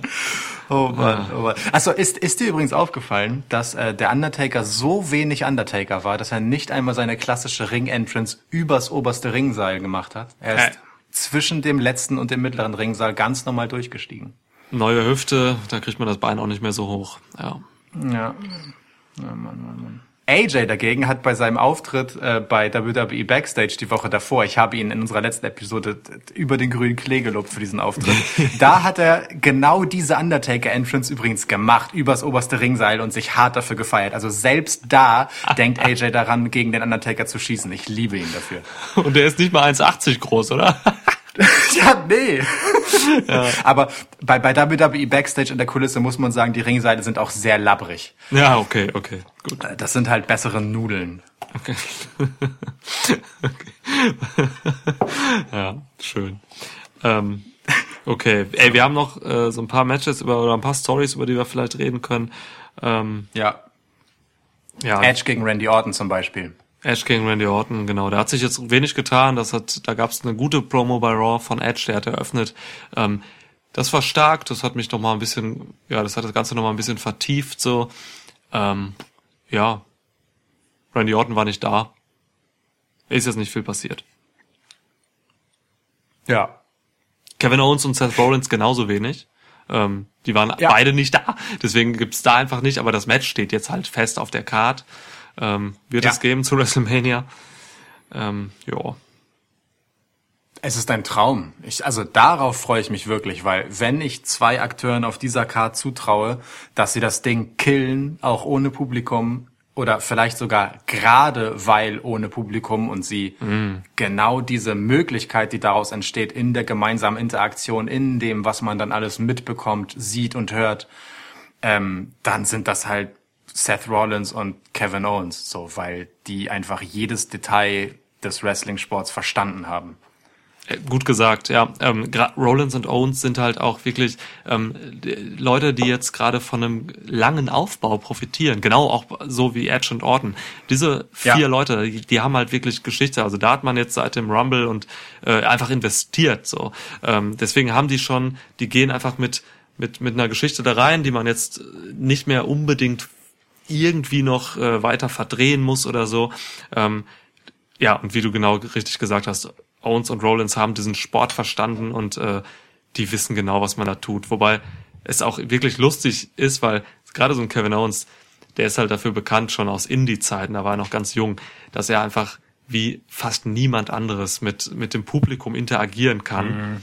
Ähm, Ja. da, da muss er sich jetzt natürlich was Neues einfallen lassen. So, ähm, er muss jetzt einen Trash Talk quasi ein bisschen umwandeln. Äh, aber ich vertraue Owens und Rollins genauso wie ich Edge und Orton vertraue. Das sind vier absolute Profis, die ähm, Ja. die so einen Karren, der auch echt gerade im Dreck steckt äh, wegen dieses scheiß Viruses, ähm, einfach ja rausholen können. Ich würde sogar fast einen Schritt weitergehen und sagen, das sind die beiden Matches, bei denen ich sage, ähm, die können sogar von dieser Intimität profitieren. So, weil es beides halt einfach Fäden sind, die, die halt auf diese persönliche Ebene gezogen wurden, anders als halt bei Roman gegen Goldberg, wo man nicht weiß, warum. Ähm, Aber hier ist halt sehr gut nachvollziehbar, was da vorgefallen ist. Ne? Bei Edge gegen Orton ist es natürlich noch ein Level krasser als ähm, bei äh, Seth Rollins gegen Kevin Owens, wo der eine sich halt einfach einen Spaß daraus macht, äh, dem anderen auf den Sack zu gehen, weil der andere ihn halt ein bisschen gebullied hat vorher. Ein bisschen runtergebrochen, aber, Aber- okay. Ja. Ja, wirklich sehr weit runtergebrochen, ich gebe es zu. Ja. Aber ähm, äh, also es sind halt trotzdem einfach Fäden, die halt wirkliche, richtige Fäden sind. Und äh, da kann ich mir schon vorstellen, dass man in dieser Situation halt was dafür auch tun kann in diesem Setting. Ja. Ähm, bei Undertaker gegen AJ Styles, wo wir gerade eben waren, da ist das ja so ähnlich. Ne? AJ will das auf eine persönliche Ebene ziehen. Da finde ich das aber eben nicht, weil genau dieses Match braucht eigentlich diesen Pomp von WrestleMania und dieses dieses Eventige. So, es ist halt der Undertaker und da geht halt ein, da, da ist so vieles einfach so langsam. Da kann AJ sich so sehr beeilen, wie er will. Da braucht man halt das Publikum auch, um die Spannung aufzubauen und zu tragen, weil man damit agieren muss. Ähm, obwohl wir hier diese persönliche Komponente haben, mache ich mir um das Match zum Beispiel eher Sorgen als bei äh, Seth gegen Owens oder halt Edge gegen Orton. Ey, ich lehne mich mal einfach aus dem Fenster und nehme dir diese Sorgen komplett, indem ich dir sage, dass man für Edge, äh, nee, dass man für Styles gegen Undertaker ein Gimmick-Match macht. Und zwar so eins, was, was pre-taped wird und was vielleicht auf einem Friedhof oder in einem Pool stattfinden wird. So. In einem Pool, ja. Genau. Wirklich, ich Tiger glaube- on a Pole Match. ja, ich glaube wirklich, dass man hier kein klassisches Wrestling-Match macht, aus genau den Gründen, die du gerade einfach genannt hast. So, ähm, ich, dem würde wirklich einfach so ein, so ein aufgenommenes, ein, äh, extravagantes Match irgendwie gut tun. Ja. Gute Idee eigentlich, ja. Stimmt. Du bist smart. Das mit dem Pool, ne? Ja. Ja, genau das meinte ich damit. ähm, Poolstone gerade bei- Piledriver. Wow. Ja. Wow. Nee, warte, Tombstone Pool Driver. Es geht viel einfacher. Stimmt, ist noch, ja, stark. Vom 3-Meter-Brett. Genau. Statt vom dritten Ringseil. Ja. Ähm, Phenomenal Pool Arm. der war kacke. Ich weiß. Ja. ähm, okay. Wer ist Bademeister bei dem Match? Äh, Michelle McCool oder der Tiger. Kane. Kane als Bademeister. Geil. Von Bürgermeister zu Bademeister, der Weg ist nicht weit. Ist fast das gleiche, nur mit Wasser. Wow, es ist Samstagabend, wir schla es ist genau 0 Uhr. Und jetzt kommen die geilen Ideen raus. Nee, es ist noch 59, ne? 23.59 am Samstagabend. Ja, bei Ja. mir auch. Äh, Bei dir auch. ja, gut. ja. Warte, gleich Geister. Naja, also- Stunde. Genau. Ja. Ähm, dann lass uns doch genau diesen Moment. Ah Mann, das wäre eigentlich ein echt guter Moment, um zu äh, zum The Fiend Match zu kommen. Aber da wir gerade bei persönlichen Fäden sind, wollte ich eigentlich äh, zu Becky gegen Shayna überleiten. Ey, mach wie du willst. Da, ja, das war jetzt die Überleitung zu Becky gegen Shayna. Ach so, okay. ich bin da, ich bin mit dir da. Auch wenn wir uns nicht sehen, ich bin mit dir da. Hervorragend. Ja, ähm, Becky Lynch. Ja. Also, weißt du, das Ding ist, Shayna Baslers Aufbau ist durch. Also, mehr als Elimination Chamber ist da eh nicht drin. Du meinst Elimination Die- die- Shayna. Genau. Die, die brauchen wir nicht wiederzusehen vor WrestleMania. Also lass die vielleicht noch mal irgendwann was sagen oder so. Aber die muss zu keiner einzigen Veranstaltung mehr kommen. Die brauchen wir nirgendwo im Ring sehen. Die kommt zu WrestleMania. Die hat ihren Job erledigt. Die hat alles richtig gemacht. Alles. Ja. Becky dagegen, ich weiß ja nicht. Also ich meine, ich bin ja, ich bin ja, weißt du, ich sehe das ja auch durch die Brille von jemandem, der seit Monaten sagt, dass ihm Becky Lynch immer mehr auf den Sack geht. So. Ja. ja. Ähm, deswegen frage ich mal lieber dich. Macht Becky das gerade gut? Ey, ähm, at äh, Undisputed Nick äh, geht drauf, ist der dritte oder viertletzte Tweet, so, ich, wo ich mich nochmal mit, um, um äh, Becky gekümmert habe. Also, ne, ich habe in der letzten Episode schon gesagt, dass ich jetzt mittlerweile komplett bei dir bin, so dass ich auch wirklich einfach genervt bin von von Becky Lynch und äh, sie hat es jetzt mit der letzten Raw einfach noch auf die Spitze getrieben. Ähm, meine These, Becky Lynch, The Man, ist tot. Ähm, sie generiert quasi gerade gar nichts mehr aus ihrem Charakter heraus. Sie ist nicht mehr cool, sie ist nicht mehr authentisch, sie ist für mich nicht mehr frisch, sie ist für mich einfach nur arrogant und nervig und sie wirkt vor allem gerade einfach nur seit Wochen über ja eben nicht über ihren Charakter, sondern über Dinge von außen, über Klamotten, über äh, über eine Krone, die sie aufhatte, ähm, über einen Über diesen verdammten Truck. Truck. Was soll das? Das war ein Truck, Alter. Ey, also, Mann. Ja. In, also, oh.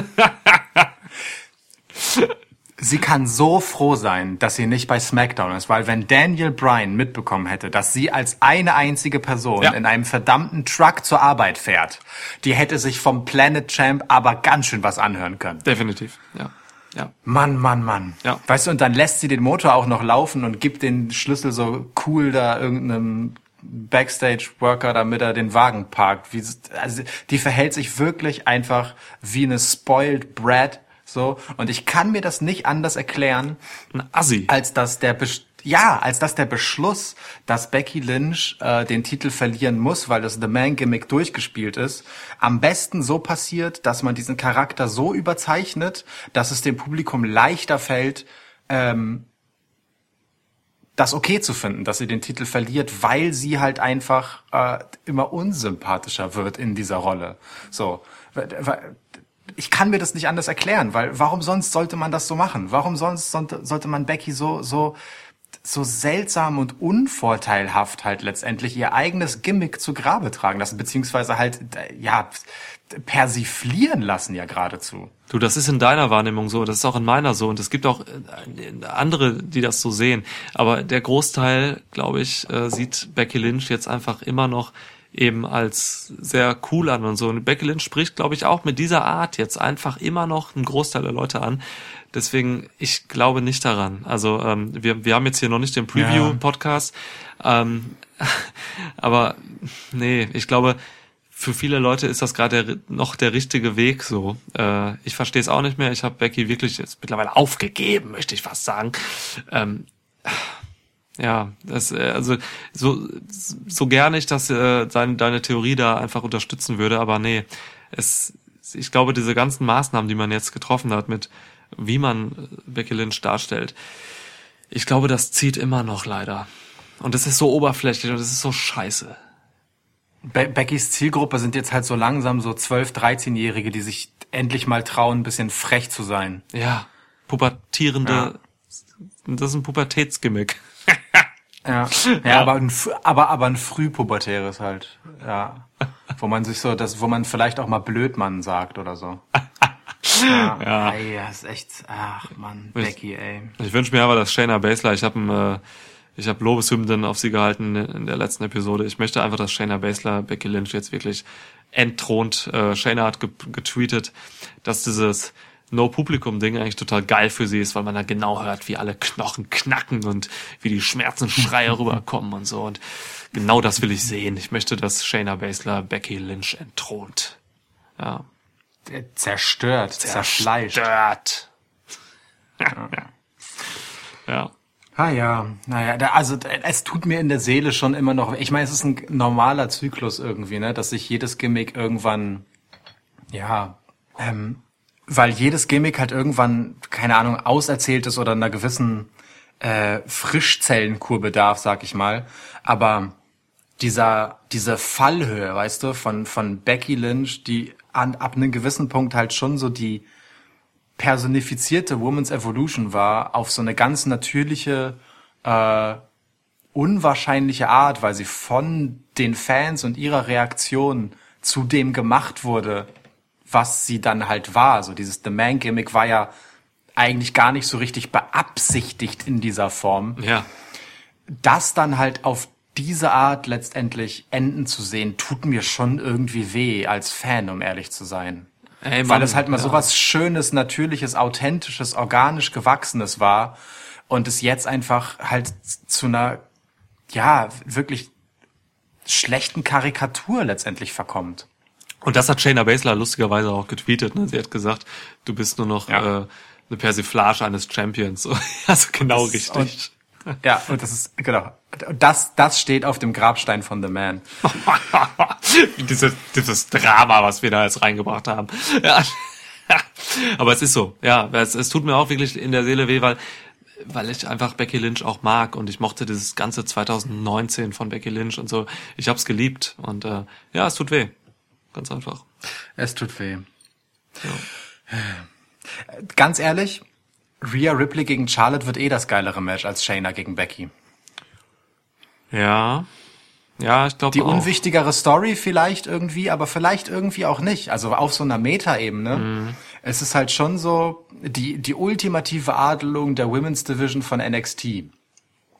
Weißt du, weil weil Charlotte halt äh, als als ich habe überall alle Titel getragen, Charlotte äh, halt nach ihrem Royal Rumble Sieg hingeht und sagt, ach was Smackdown, Smackdown, ich gehe jetzt zu NXT, da ist die richtige Competition so auf einer Metaebene. Ne? Natürlich ist es halt Rhea Ripley, die sie herausgefordert hat und und ihr da einfach auf den Schlips getreten ist so, aber trotzdem so symbolisch finde ich das äh, fast noch wichtiger, weil es einfach die nächste Generation ähm, von der Women's Evolution, wenn man die dann jetzt noch als ein Ding betrachten will, einfach bestimmt und so ein Fingerzeig dafür ist so.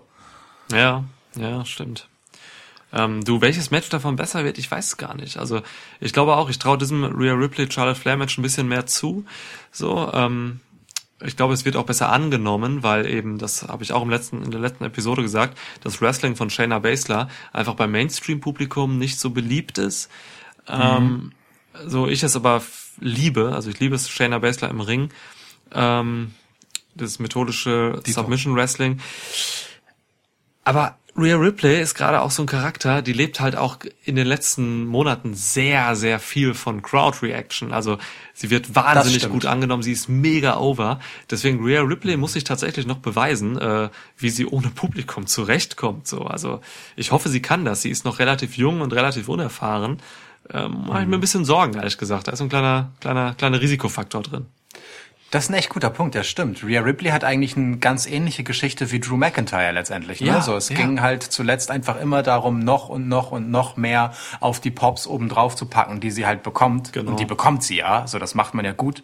Aber es stimmt. Äh, wie, wie gut ist Rhea Ripley ohne das? Ja. Das ist eine echt, also gut- gut beobachtet, hast du recht. Werden wir sehen.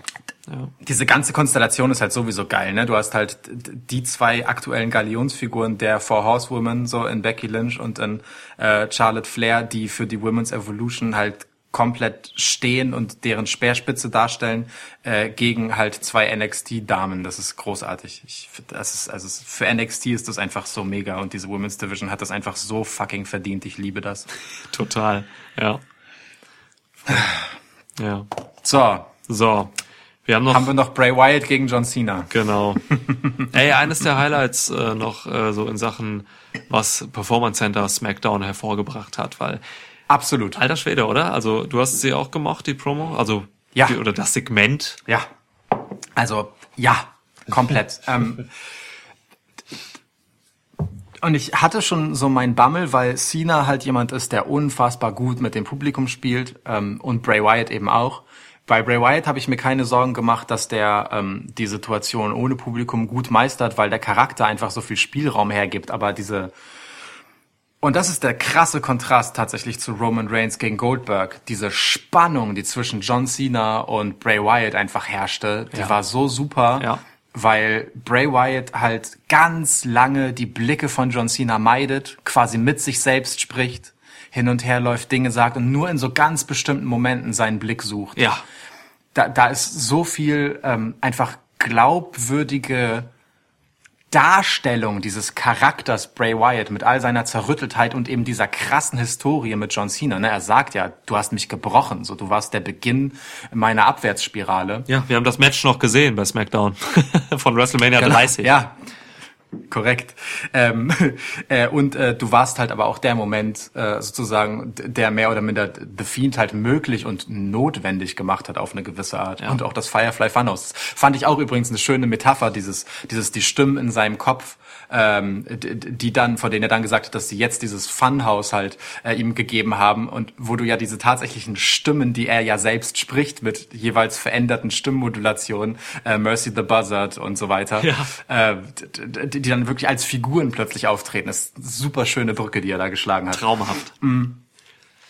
Also ich fand das Segment perfekt so und äh, aus dieser Situation, ne, in dieser wirklich ähm, sehr über sie hereingebrochenen Situation von, okay, wir stehen da jetzt einfach vor einer leeren Halle und müssen das den Raum halt irgendwie mit Spannung füllen. Dafür fand ich das wirklich sehr, sehr gut umgesetzt. Und bei den beiden mache ich mir, was das Match angeht, recht wenig Sorgen, weil hier einfach zwei absolut routinierte Geschichtenerzähler aufeinandertreffen, um vor allem das zu tun halt, ne? eine Geschichte zu erzählen, die halt bis WrestleMania 30 zurückreicht. Ja, Mann. Ähm, ey, ohne Scheiß. Also, das sind zwei Leute, das sind zwei absolute Meister in Sachen Promos halt, ne? Das waren sie schon immer. So, ähm, ja, Cena nicht am Anfang, aber später. Ähm, und Bray Wyatt war halt einfach sowieso, ist einer der besten Geschichtenerzähler überhaupt bei WWE. Ey, mich hat's tatsächlich, also ich war sehr gespannt auf das Segment und mich hat's auch nicht gewundert, dass die total abgeliefert haben. Und da, das sind, das war eines von irgendwie zwei, drei Segmenten jetzt in diesen Wochen, wo ich halt wirklich vergessen habe, dass da kein Publikum ist, weil es mir scheißegal war, weil ich mich auf die auf die auf die Protagonisten konzentriert habe und fokussiert habe. Ähm, Ja. und das hat nochmal für diese Fehde, die ja auch recht schnell abgehandelt werden muss, weil auch das läuft ja halt erst seit wenigen Wochen. Ähm, das hat dafür einfach wahnsinnig viel beigetragen, dass ich irgendwie Bock drauf habe, äh, da nochmal so ein Revival äh, zu sehen von dieser von dieser Geschichte zwischen diesen beiden ja, großartigen Performern einfach. Ja. Wie siehst denn du jetzt die, die Historie, also das, diesen Zwischenschritt, den man ja fast schon vergessen hat, äh, dass The Fiend, Bray Wyatt, äh, einfach einen Titel gehalten hat und den auf diese Art, wie er ihn verloren hat, fast schon wehrlos gegen Bill Goldberg verloren hat, um diese John Cena-Fehde letztendlich auf den Weg zu bringen. Ähm, tangiert dich das noch? So, wie, wie, wie blickst du jetzt darauf zurück, wo du das halt siehst, welche Wege das geht in diese beiden Richtungen? Ähm, ich antworte dir tatsächlich wirklich als äh, Zuschauer von WWE jetzt. Ähm, ich habe das verdrängt für mich emotional. Ich habe wirklich, ich all- alles, was gerade mit Goldberg passiert, ähm, nehme ich natürlich noch äh, äh, ne, so aus meiner Pod Podcast-Pflicht jetzt irgendwie wahr und kann darüber reden auch. Aber, aber als, als Fan für mich habe ich das verdrängt und ich habe es weggeschoben für mich. Also Ja. und ich sehe jetzt einfach nur, ähm, also ich, ich, ich habe es geschafft, mich wieder einfach auf Bray Wyatt zu fokussieren, ähm, eben in dieser Fehde mit John Cena jetzt, weil mich das dann auch wieder irgendwie jetzt gerade abholt und interessiert, eben aufgrund von äh, auch dieser guten Promo jetzt einfach bei SmackDown vor äh, zwei Wochen, so dass ich da jetzt relativ wenig negatives Gedankengut mehr habe. Das habe ich alles rausgeblasen, als das wirklich direkt nach äh, Super Showdown passiert ist. So, ähm, Ja. ich habe damit jetzt wirklich in gewisser Weise abgeschlossen und das ist so ein Prozess, den habe ich öfter mal, den beobachte ich bei mir öfter, wenn es um WWE-Produkte geht oder um um ähm, Aspekte, die mich halt wirklich ankotzen. So, ich, ich kann da für mich als Fan ein bisschen was verdrängen. Ist hier passiert, ich freue mich jetzt auf dieses Match hier. Und ich glaube, genau das war der Plan, all along. Ganz ehrlich. Ähm, weil ich, ich bin mir relativ sicher, dass man, wir haben das ja ganz am Anfang schon gesagt, dass es keine gute Idee ist, Bray Wyatt den Titel zu geben, ähm, weil er halt bei The Fiend klebt und man ganz schwer nur aus der Nummer rauskommt. Ja. Und ich glaube, diese Einsicht gab es auch. Und ich glaube, es hat auch einen guten Grund, dass man ausgerechnet Bill Goldberg und ausgerechnet Super Showdown nimmt, um das zu beenden, weil es dort halt einfach mehr oder minder nebensächlicherweise passiert und aus den großen TV-Geschichten dann auch ganz schnell wieder rauserzählt ist und dass man auch ganz schnell diese John Cena-Nummer genauso inszeniert hat, finde ich auch genau richtig. Ich, ich kann sogar fast schon nachvollziehen, dass The Fiend halt sagt, Moment, ähm, John Cena war ja angekündigt, ne, seine Appearance. Ich kann mir fast schon zurecht konstruieren, dass der Fiend sich sagt, also wirklich The Fiend, ne, ähm, Titel, Schmiedel, ist mir alles scheißegal, so, ich will John Cena. Ich bin The Fiend und ich suche mir meine Gegner aus der Historie, die sie mit Bray Wyatt haben, heraus, weil ich mit denen eine Rechnung zu begleichen habe. Und Bill Goldberg ist mir scheißegal, so. Der hat sich ja auch, er ist ja auch nie hingegangen und wollte ein Rematch, hat sich irgendwie an ihm gerecht, der ist ja auch liegen geblieben, einfach nach dem Sieg, der hätte ihn ja danach noch einfach zerstören können, gar nichts. So, es war einfach scheißegal. Und das passt irgendwie zum Charakter The Fiend, weil er halt diese John Cena Gelegenheit hat. Und ich habe es ja letztes Mal schon gesagt, er fordert John Cena einfach genau auf die John Cena Art heraus. Ähm, und ich find's eigentlich ganz cool, weil man jetzt für mich Bray Wyatt und The Fiend an der Position hat, wo sie eigentlich sein sollten, wo sie nämlich überdominant, super stark und interessant über die Geschichten kommend sein können, ohne dass sie damit Schaden anrichten, weil in dem Moment, wo er einen Titel hat, kommt es halt zu so einer Brock Lesnar Situation und die, das Titelgeschehen ist halt irgendwie unspannend. So und das voneinander zu trennen ist eine total gute Idee. Ähm, insofern sehe ich da Bray Wyatt witzigerweise durch den Verlust fast schon als Gewinner, weil er sich auf das konzentrieren kann, was ihn gut macht. Wenn er denn John Cena schlagen darf. Dazu kommen wir in der Preview. Äh, wenn nicht, habe ich da vielleicht auch Probleme mit. Mal sehen. Muss ich noch genauer drüber nachdenken. Äh, Und ich möchte noch kurz einen Bogen zu Goldberg schlagen, bevor ich seinen Namen wirklich so lange Ja. wie möglich nicht mehr sagen möchte. Aber es ist so geil, dass man Goldberg dafür nimmt, weil Goldberg kommt als Face gegen Bray Wyatt in die Fehde, nimmt ihn den Titel ab und ist sofort durch diese, dadurch wie das passiert und wie das Internet sich zu Tode darüber aufregt, der Heel für Roman Reigns.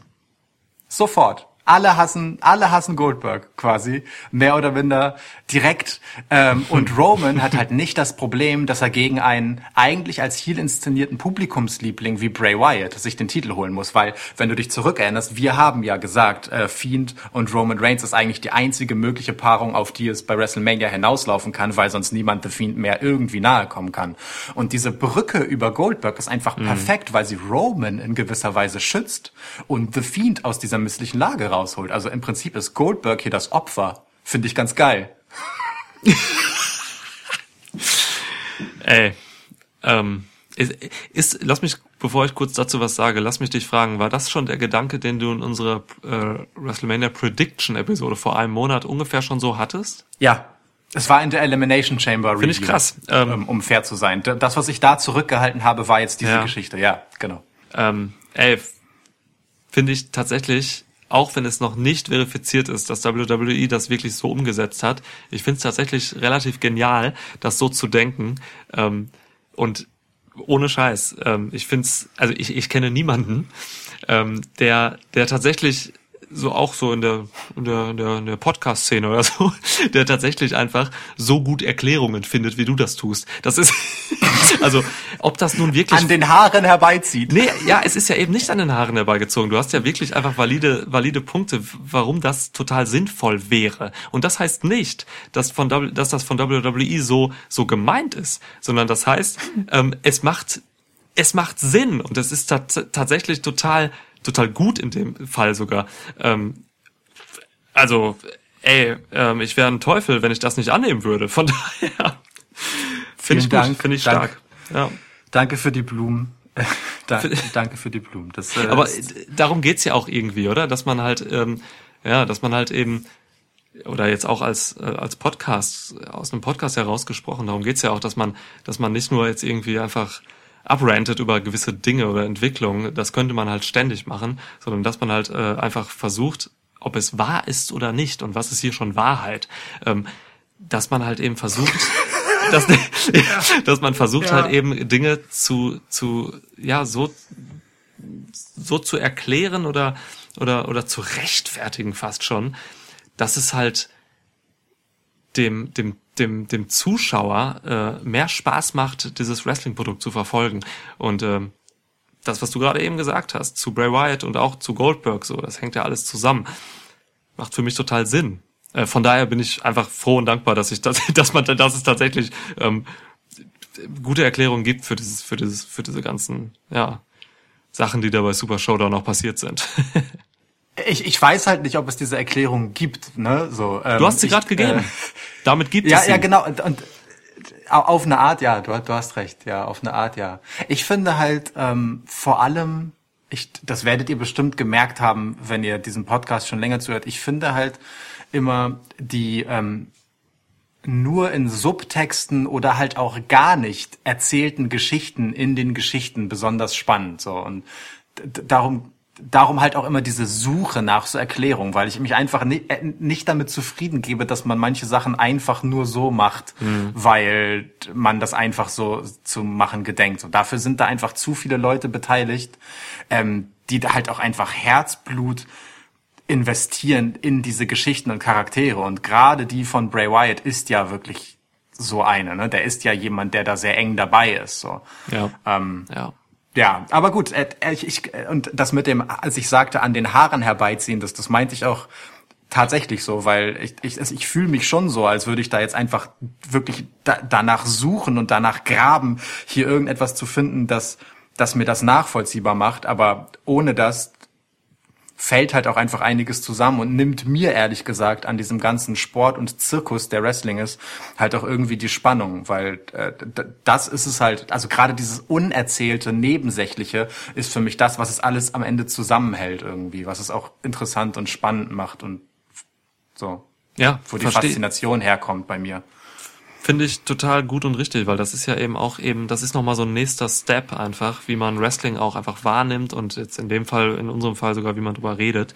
Ähm, es mag Leute geben, ähm, und, und, und die gab es auch, äh, die, äh, einer zumindest, mit dem ich da letztens noch ähm, in, in Austausch war, auf Twitter, glaube ich, war das, ähm, die, die, die sehen da drin eher sowas wie ähm, eine, eine ne Schönrederei oder so. Ähm, oder etwas, etwas beschönigen, was vielleicht einfach gar nicht so schön ist, aber so, weißt du, leck mich am Arsch. Das ist doch ähm, eben Erklärungen zu finden in diesen Subtexten und ähm, das Produkt für einen selber damit besser zu machen und vielleicht auch für Leute, denen man das erzählt, wie oder denen man eine Erklärung vielleicht bietet. Ähm, unabhängig davon, ob WWE das selbst so so intentioniert hat oder nicht, das ist doch eigentlich ein geiler Schritt, um einfach Wrestling äh, besser zu machen, oder? Voll. Also ich find's auch genauso valide, genau das Gleiche zu machen, um es zu zerreden. Weißt du, Gründe zu suchen, warum das unlogisch ist, warum das schlecht ist, finde ich auch gut und richtig. ähm, ja. Weil der, der Moment, an dem man halt einfach anfängt, über das, was dir vorgesetzt wird, hinaus darüber nachzudenken, was dahinter steckt und was es mit dir macht und was es halt in den größeren Beziehungs- und Geschichtengeflechten, die es halt so gibt, um dieses eine Match herum, ähm, da bekommt das Ganze halt einen Wert, weißt du, und ist Teil eines größeren Ganzen. Und da kann man dann auch auf jeden Fall das bewerten und halt auch sagen, das finde ich schlecht und unlogisch und das ist Kacke erzählt. Oder eben, hier kann ich etwas sehen, das ergibt für mich Sinn und ich, und ich kann einer Linie folgen und ich habe irgendwie eine Beziehung dazu. So. Ja, ja, ja. Ja, Mann. Und am Ende des Tages, das, das vielleicht noch so als ein kleiner Abschluss für Bray Wyatt. Am Ende des Tages, und weiß ich nicht, wie du das siehst, aber ich würde halt sagen, ein Match mit John Cena bei WrestleMania und vor allem eins, das halt so Jahre weit noch zurückreicht in seinem Aufbau, ist mehr wert als noch irgendein Titelmatch gegen egal wen bei WrestleMania. So. Ja, ich hab's, ich hab's erst, ähm, bevor ich jetzt auch deine, ähm, deine Erklärungen dazu gehört habe. Ich habe vor ein paar Wochen nach Super Showdown habe ich auch, äh, da habe ich zuerst gesagt, so, ey, ich hätte mir dieses Match gewünscht ähm, mit einem Bray Wyatt, der dieses Match besonders macht, egal gegen wen. Und jetzt ist und dann und habe dann halt gesagt, das Match ist jetzt nur was Besonderes wegen John Cena, weil er der Star ist, so. Aber mit dem, was, was, was du eben gesagt hast, so finde ich das völlig legitim und finde sogar theoretisch eigentlich sogar für die, für die, für die Zukunft auch besser, weil, ja, weil Bray Wyatt jetzt halt tatsächlich einfach, weil es halt um Geschichten geht und weil er eben nicht mehr diese Bürde des Titels hat, die er überhaupt nicht mehr braucht, so, die halt ein anderer braucht. Von daher, ey, du hast mich, also du hast mich überzeugt. Ich bin bei dir. ja. Cool. Und wir sind, das, und jetzt einmal noch dieser Kackname, wir sind an einem Punkt, wo ich, der in seinem Beschreibungstext, äh, in seiner Selbstbeschreibung zu, auf unserer Webseite noch etwas von äh, Roman Sachs und so weiter stehen hat. Das, die ist wirklich ein bisschen älter. Da war das noch ein Ding. ähm, wir sind jetzt halt einfach an einem Punkt, wo ich sage, ich will bei WrestleMania sehen, wie Roman zum Champ wird. So und das ist ja etwas, darauf hat WWE, dass Leute das wirklich wollen, wirklich jahrelang hingearbeitet. Und jetzt haben sie sogar mich. also insofern, hier ist einiges richtig gelaufen auf einer Metaebene. Ja. Wobei, kleines, äh, ja, kleines, kleiner Makel an der Sache noch. Ähm, du hast eben gesagt, ähm, warum Goldberg quasi als, als, ja, auch als perfekter Heel jetzt dasteht, so. Das kommt leider über eine gewisse Metaebene rein. Ähm, Klar. Geht mit deiner Erklärung total d'accord, aber bei dem äh, bei dem Großteil des Publikums ist Goldberg halt immer noch äh, alles andere als ein Heel, sondern einfach als der äh, einfach ein Face-Star und man hat hier quasi in, dem, in der Wahrnehmung der meisten, glaube ich, einfach ein Face gegen Face Match, was man dann halt labelt mit Spear versus Spear und dann ist das halt irgendwie Money, so.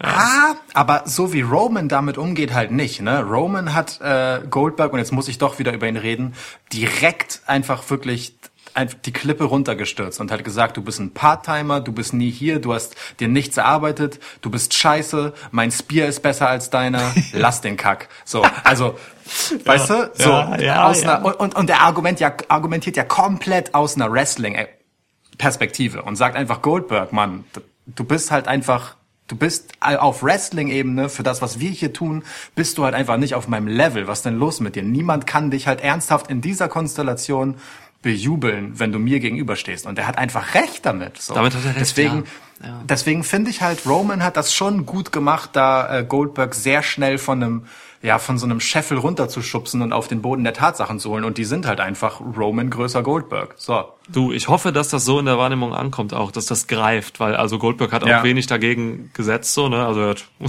eigentlich keine, also er hat sich jetzt nicht als, als Face etabliert jetzt in den letzten Nee. zwei Wochen. Ähm, von daher, ich hoffe, dass das tatsächlich auch so in der Wahrnehmung der, der meisten ist, ja. Ich wäre glücklich, wenn es so wäre. Immerhin bleiben uns jetzt äh, langgezogene Goldberg-Rufe erspart ohne Publikum. Das ist wahr. Wie, kur wie kurz seine Entrance auch plötzlich ist, weißt du? Ja, klar. Zack, da ist er. Ah, Okay, wir haben Okay. die Card, so wie sie jetzt steht, durch. Ja. Ähm, da steckt halt, also da steckt schon einiges drin von, ähm, boah, also ob die das ohne, ob denen das gerade gut tut ohne Publikum und ob das hier äh, was wird, bis hin zu, ei, das kann ja richtig super werden, was die machen können aus der Situation. Ja. Alles dabei. Ähm, WrestleMania kann Top oder Flop werden. Ja, eins von beiden, nichts dazwischen. wahrscheinlich echt nicht, wahrscheinlich echt nicht. Bin ich mir sicher, ja. Oh, ich das puh, Mann, Mann, Mann. Und dann sind ja auch noch so Sachen in der Hinterhand, ne? Ähm, also zum Beispiel Sami Zayn. Und ich möchte noch einmal meinen Hut davor ziehen, dass du ihn korrekt äh, zum Intercontinental Champ getippt hast. Ja, Ähm, sehr, sehr smarter Move. ähm, gegen Daniel Bryan ist hier halt am Horizont einfach aus wrestlerischer Sicht ein Traummatch. ist, also wenn das zustande kommt, da ist sowieso, da ist so viel drin gerade, ne? Also sowohl The Artists Collective, wie das jetzt heißt, ähm, das Stable von Sami Zayn, ähm, als auch diese Sache mit äh, Drew Gulak und Daniel Bryan, das ist, das sind jetzt einfach, also alle, die da jetzt beteiligt sind, alle fünf, sind jetzt einfach relevant und geil. Ähm, ganz einfach. Ja. Also die haben sich gegenseitig quasi aus einer aus einer aus einer Position gebracht, wo halt alle irgendwie nicht so richtig geil zufrieden gerade sein konnten. Ähm, haben wahnsinnig viel TV-Time gerade und wrestlerisch kriegt man da was geboten. Also das das ich liebe das gerade wirklich alles. Und Sami Zayn und Daniel Bryan siehst du jetzt so ähm, am Horizont, ja, macht absolut Sinn. Ähm, passt halt auch gerade zu dem, was Daniel Bryan halt seit Monaten macht oder seit seinem Comeback eigentlich. Daniel Bryan ist in der Position, er sucht sich gerade einfach quasi seine Gegner selbst aus, ähm, seine Geschichten selbst aus. Das sind Freunde von ihm, die da, da reicht die Geschichte einfach wahnsinnig weit zurück in die Indie-Zeiten. Ähm, Daniel Bryan kann machen, was er will, ist glaube ich gerade eigentlich so, würde ich sagen, ähm, der Worker bei WWE mit der geilsten Position, so was halt wirklich Entfaltung angeht und so. Ähm, Ja. Da kann mir auch keiner was anderes erzählen, dass das irgendwie, dass da Vince McMahon irgendwelche Dinge sagt, was Daniel Bryan denn jetzt zu tun hat. Nein, das macht Daniel Bryan alles. Und jetzt hat er halt einfach seinen Freund Drew Gulak an der Seite, pusht den zur Hölle und auf der anderen Seite den wirklich unwürdig behandelten Sami Zayn holt er jetzt gerade wieder hoch. Das ist göttlich. Voll. Ich, ich lieb's auch komplett. Daniel Bryan hat halt einfach den krassen Vorteil, dass er Vince ja wirklich mehr oder minder egal sein dürfte. Das ist halt einfach irgendein kleiner, undersized Typ, von dem Vince sich halt denkt, so ja, soll er halt machen, was er will, mich interessiert das nicht, aber die Leute finden es halt irgendwie cool, ey, der, der macht es schon.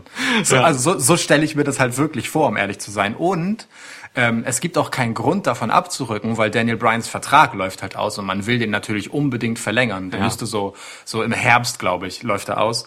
Ähm, und natürlich tut man ihm jetzt auf dem Weg dahin, während man mit ihm so langsam in Verhandlungen treten dürfte, ungefähr jeden gefallen, weil wenn man eines nicht will, dann Daniel Bryan an irgendeinen Konkurrenten verlieren. so. Oh Mann. Und, äh, ja.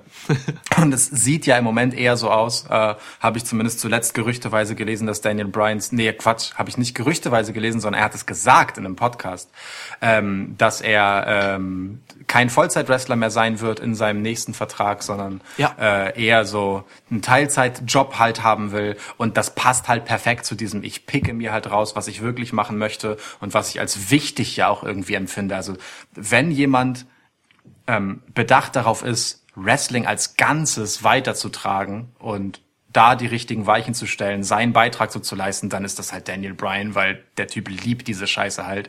Sonst hätte er sich nicht drei Jahre lang durch sonst was gequält, damit er wieder in Ringe steigen darf. Oh ja. Einziger Punkt, wo ich dir da widersprechen würde, ist, ähm, ich glaube schon, Vince McMahon sieht den zumindest den Wert von Daniel Bryan so, weil er hat ihn ja auch jetzt seit seinem nach seinem Comeback hat er ihn ja auch zum Champ gemacht und so. Also ich glaube, Daniel Bryan hat spätestens seit WrestleMania 30, ähm, war es 30? Ja, ähm, hat er, glaube ich, Vince McMahon auch wirklich überzeugt und äh, so ein bisschen davon weggeholt, vielleicht auch sogar, dass eben ja nur die well-sized sized Leute halt irgendwie ähm, oben stehen dürfen so. Ja. Das, das glaube ich auch. Das will ich damit gar nicht sagen. Ich meine eher, das ist so eine, so eine Figur, bei der sagt Vince, da mische ich mich jetzt nicht viel ein. Das ist irgendwie etwas, damit kann ich jetzt nicht viel anfangen. Das verstehe ich nicht so recht. Ach das so. können andere besser. Ja, So. ja, ja. Ich kümmere mich halt um diese Roman Reigns und diese Typen. Ja, da ja, habe ich was mitzureden. So, da, da bin ich ja auch letztendlich das Publikum, den das ansprechen soll. So, weißt du? Okay, ja, dann verstehe ich dich. Ja, ja. Daniel Bryan darf das halt, weil er irgendwann Vince halt tatsächlich mal überzeugt hat, aber halt nicht, nicht the Vince way sozusagen. Ja, stimmt. Schön. Ach. Gottchen. Okay, wir haben übrigens nächste Woche noch eine Preview, ne? Übernächste Woche. Übernächste, was, ja, stimmt, übernächste. Ähm, Ja. Nächste Woche gucken wir mal, was wir dann halt so machen, oder? Also ich würde sagen, diese Zeit, die wir jetzt ähm, ja überbrücken äh, müssen, dürfen, irgendwie äh, im der Isolation, Ja. die können, die können wir vielleicht auch einfach mal äh, dafür nutzen, um hier und da mal etwas schneller auf die eine oder andere Entwicklung zu reagieren. So. Total. Wir haben ja jetzt eine Remote-Lösung hier und können halt äh, dadurch auch schneller aufnehmen quasi. Ähm, deswegen, ja, da würde ich uns auch einfach mal alle Freiheiten lassen. Aus der Not eine Tugend. Aber wenn es nichts zu erzählen geben wird nächste Woche, dann machen wir das halt auch nicht. Ja, Aktionismus äh, gibt's im Schwitzkasten nicht. Äh, aber ey, Mann, es tut sich gerade so viel. Ähm, ich kann mir vorstellen, Ja. da, da, da passiert noch irgendwas. Ja. Das denke ich doch auch. Wir haben ja auch noch ein paar andere Shows außer Raw und SmackDown, die es äh, zu gucken gibt und die es wert sind reinzuschauen. Du hast ja schon ein bisschen über AEW gesprochen. Genau, ja. Gucken wir mal. NXT äh, fällt ein bisschen raus aus diesem Raster jetzt. NXT wurde mehr oder weniger geopfert. Äh, da wird gerade nichts, äh, da werden keine Matches mehr äh, gefüllt quasi. Deswegen NXT kann man, glaube ich, jetzt ein bisschen zur Seite schieben. Aber A-Dub ist halt noch heiß. A-Dub halt, wobei A-Dub gerade auch ähm, echt äh, noch nicht so richtig weiß, wie es weitergeht, was sie jetzt machen. Ähm, Bloods and Gor äh, Glory wurde abgesagt quasi. Das äh, so ein Special Event sollte eigentlich Hieß das stattfinden. Bloods and, Glo nee, Blood and Guts? Hieß, heißt Blood, glaub was habe ich gesagt? Bloods and Gor Glory. Ja. Ja, auch gut. Bl Blood and Guts, genau. Ähm, haben sie abgesagt. Ähm, ja, muss man, muss man gucken. Also äh, da, da ist auch Mhm. einfach spannend zu schauen, wie sich A-Dub jetzt gerade mit der Situation auseinandersetzt. So, ähm, die erste Ja. Show ohne Publikum war, war super, war unterhaltsam, haben sie gut gemacht, modern gelöst. Aber man weiß halt nicht, wie es weitergeht. Also die haben halt jetzt keinen keinen mittelfristigen Plan oder so. Ja. Ja. Ey, wir schauen mal. Vor allem, äh, vor allem mit dieser, ich fand diese Erklärung für die Verschiebung von, von äh, Blood and Glory, verdammt, Blood and Guts, für Blood and Guts schon gut, dass sie gesagt haben, so wie das geplant war, können wir das halt unter diesen Umständen nicht umsetzen. Ja. Ähm, und deswegen jetzt verschoben. Das ist ja schon noch mal was anderes als bei WrestleMania, wo WWE halt gesagt hat, ey Mann, also was heißt gesagt hat, aber wo der Gedanke ja offensichtlich ist, wir haben hier so viele Dinge aufgebaut über Events, ne, das Royal Rumble als halt das entscheidende Event vor WrestleMania war schon, selbst der Brücken Pay-per-View Elimination Chamber war schon, wir können das jetzt nicht alles einfach fallen und ausfallen lassen und irgendwie über eine Zeit strecken. Wir müssen und wollen diese Geschichten halt erzählen und die müssen da sein und wir brauchen dieses Event auch dafür, so. Ja. Ähm, da hat AEW ja das Glück und das Pech gleichzeitig, dass es bei denen halt gerade nicht so ist. Ne? Also da ist da sicherlich weniger Zugzwang, aber ähm, das ist trotzdem natürlich schade, dass es auch sie so trifft und sie irgendwie damit umgehen müssen und äh, nicht einfach machen können, was sie geplant hatten. Aber auch da trifft, genau, also stimme ich zu, da trifft auch einfach das zu jetzt, ähm, was ich anfangs gesagt habe, als wir über die allgemeine Situation ein bisschen geredet haben. Ähm, ich bin einfach, ich freue mich einfach über jede Show, die ich gerade bekomme. Also wenn auch Ja. ADAP produziert halt gerade irgendwie oder hat produziert, mal schauen. Also ich freue mich einfach, wenn da einfach Content kommt in dieser Zeit, wo einfach Wrestling äh, wie alles andere auch einfach äh, still liegt oder stillgelegt Ja. werden musste. Ja. Ja. Jap, jap, jap. Alter, wir sind gleich bei zwei Stunden, glaube ich. Ähm, wir, äh, kurz vor zwei Stunden. Ich glaube, wir haben einen langen Podcast. Ähm, Wir haben auch lange nicht gesprochen. wir haben lange Über nicht Wrestling. gesprochen, das stimmt. Äh, kommen wir zum Ende, würde ich sagen. Okay. Hier. Hier. Tschüss. warte, warte. Das, das, Ja, das jetzt soll geht's zu Ende schnell, sein? oder was? Ja, also, äh, äh, du, wie, wie du meinst. Ich dachte, jetzt kommt noch irgendwie eine Anleitung von dir, wie man sich die Hände wäscht oder so. Nee, Nee? kannst du machen, wenn du möchtest. Okay. Wasser an, Seife nehmen, lange waschen. Also Leute, ich kann, ich kann nur sagen, ähm, bleibt gesund und äh, seid solidarisch. Ähm, Ja. verhaltet euch vernünftig in diesen Tagen, feiert keine gottverfickten Corona-Partys und, und ähm, freut euch über, über, über alle Podcasts, die gerade liefern, ähm, über Wrestling, so wenig es gerade auch gibt. Ja, ey, Ja. Bleibt gesund, seid keine Arschlöcher, macht das Beste draus. so ist es. Wir hören uns wieder. Bald. Ciao.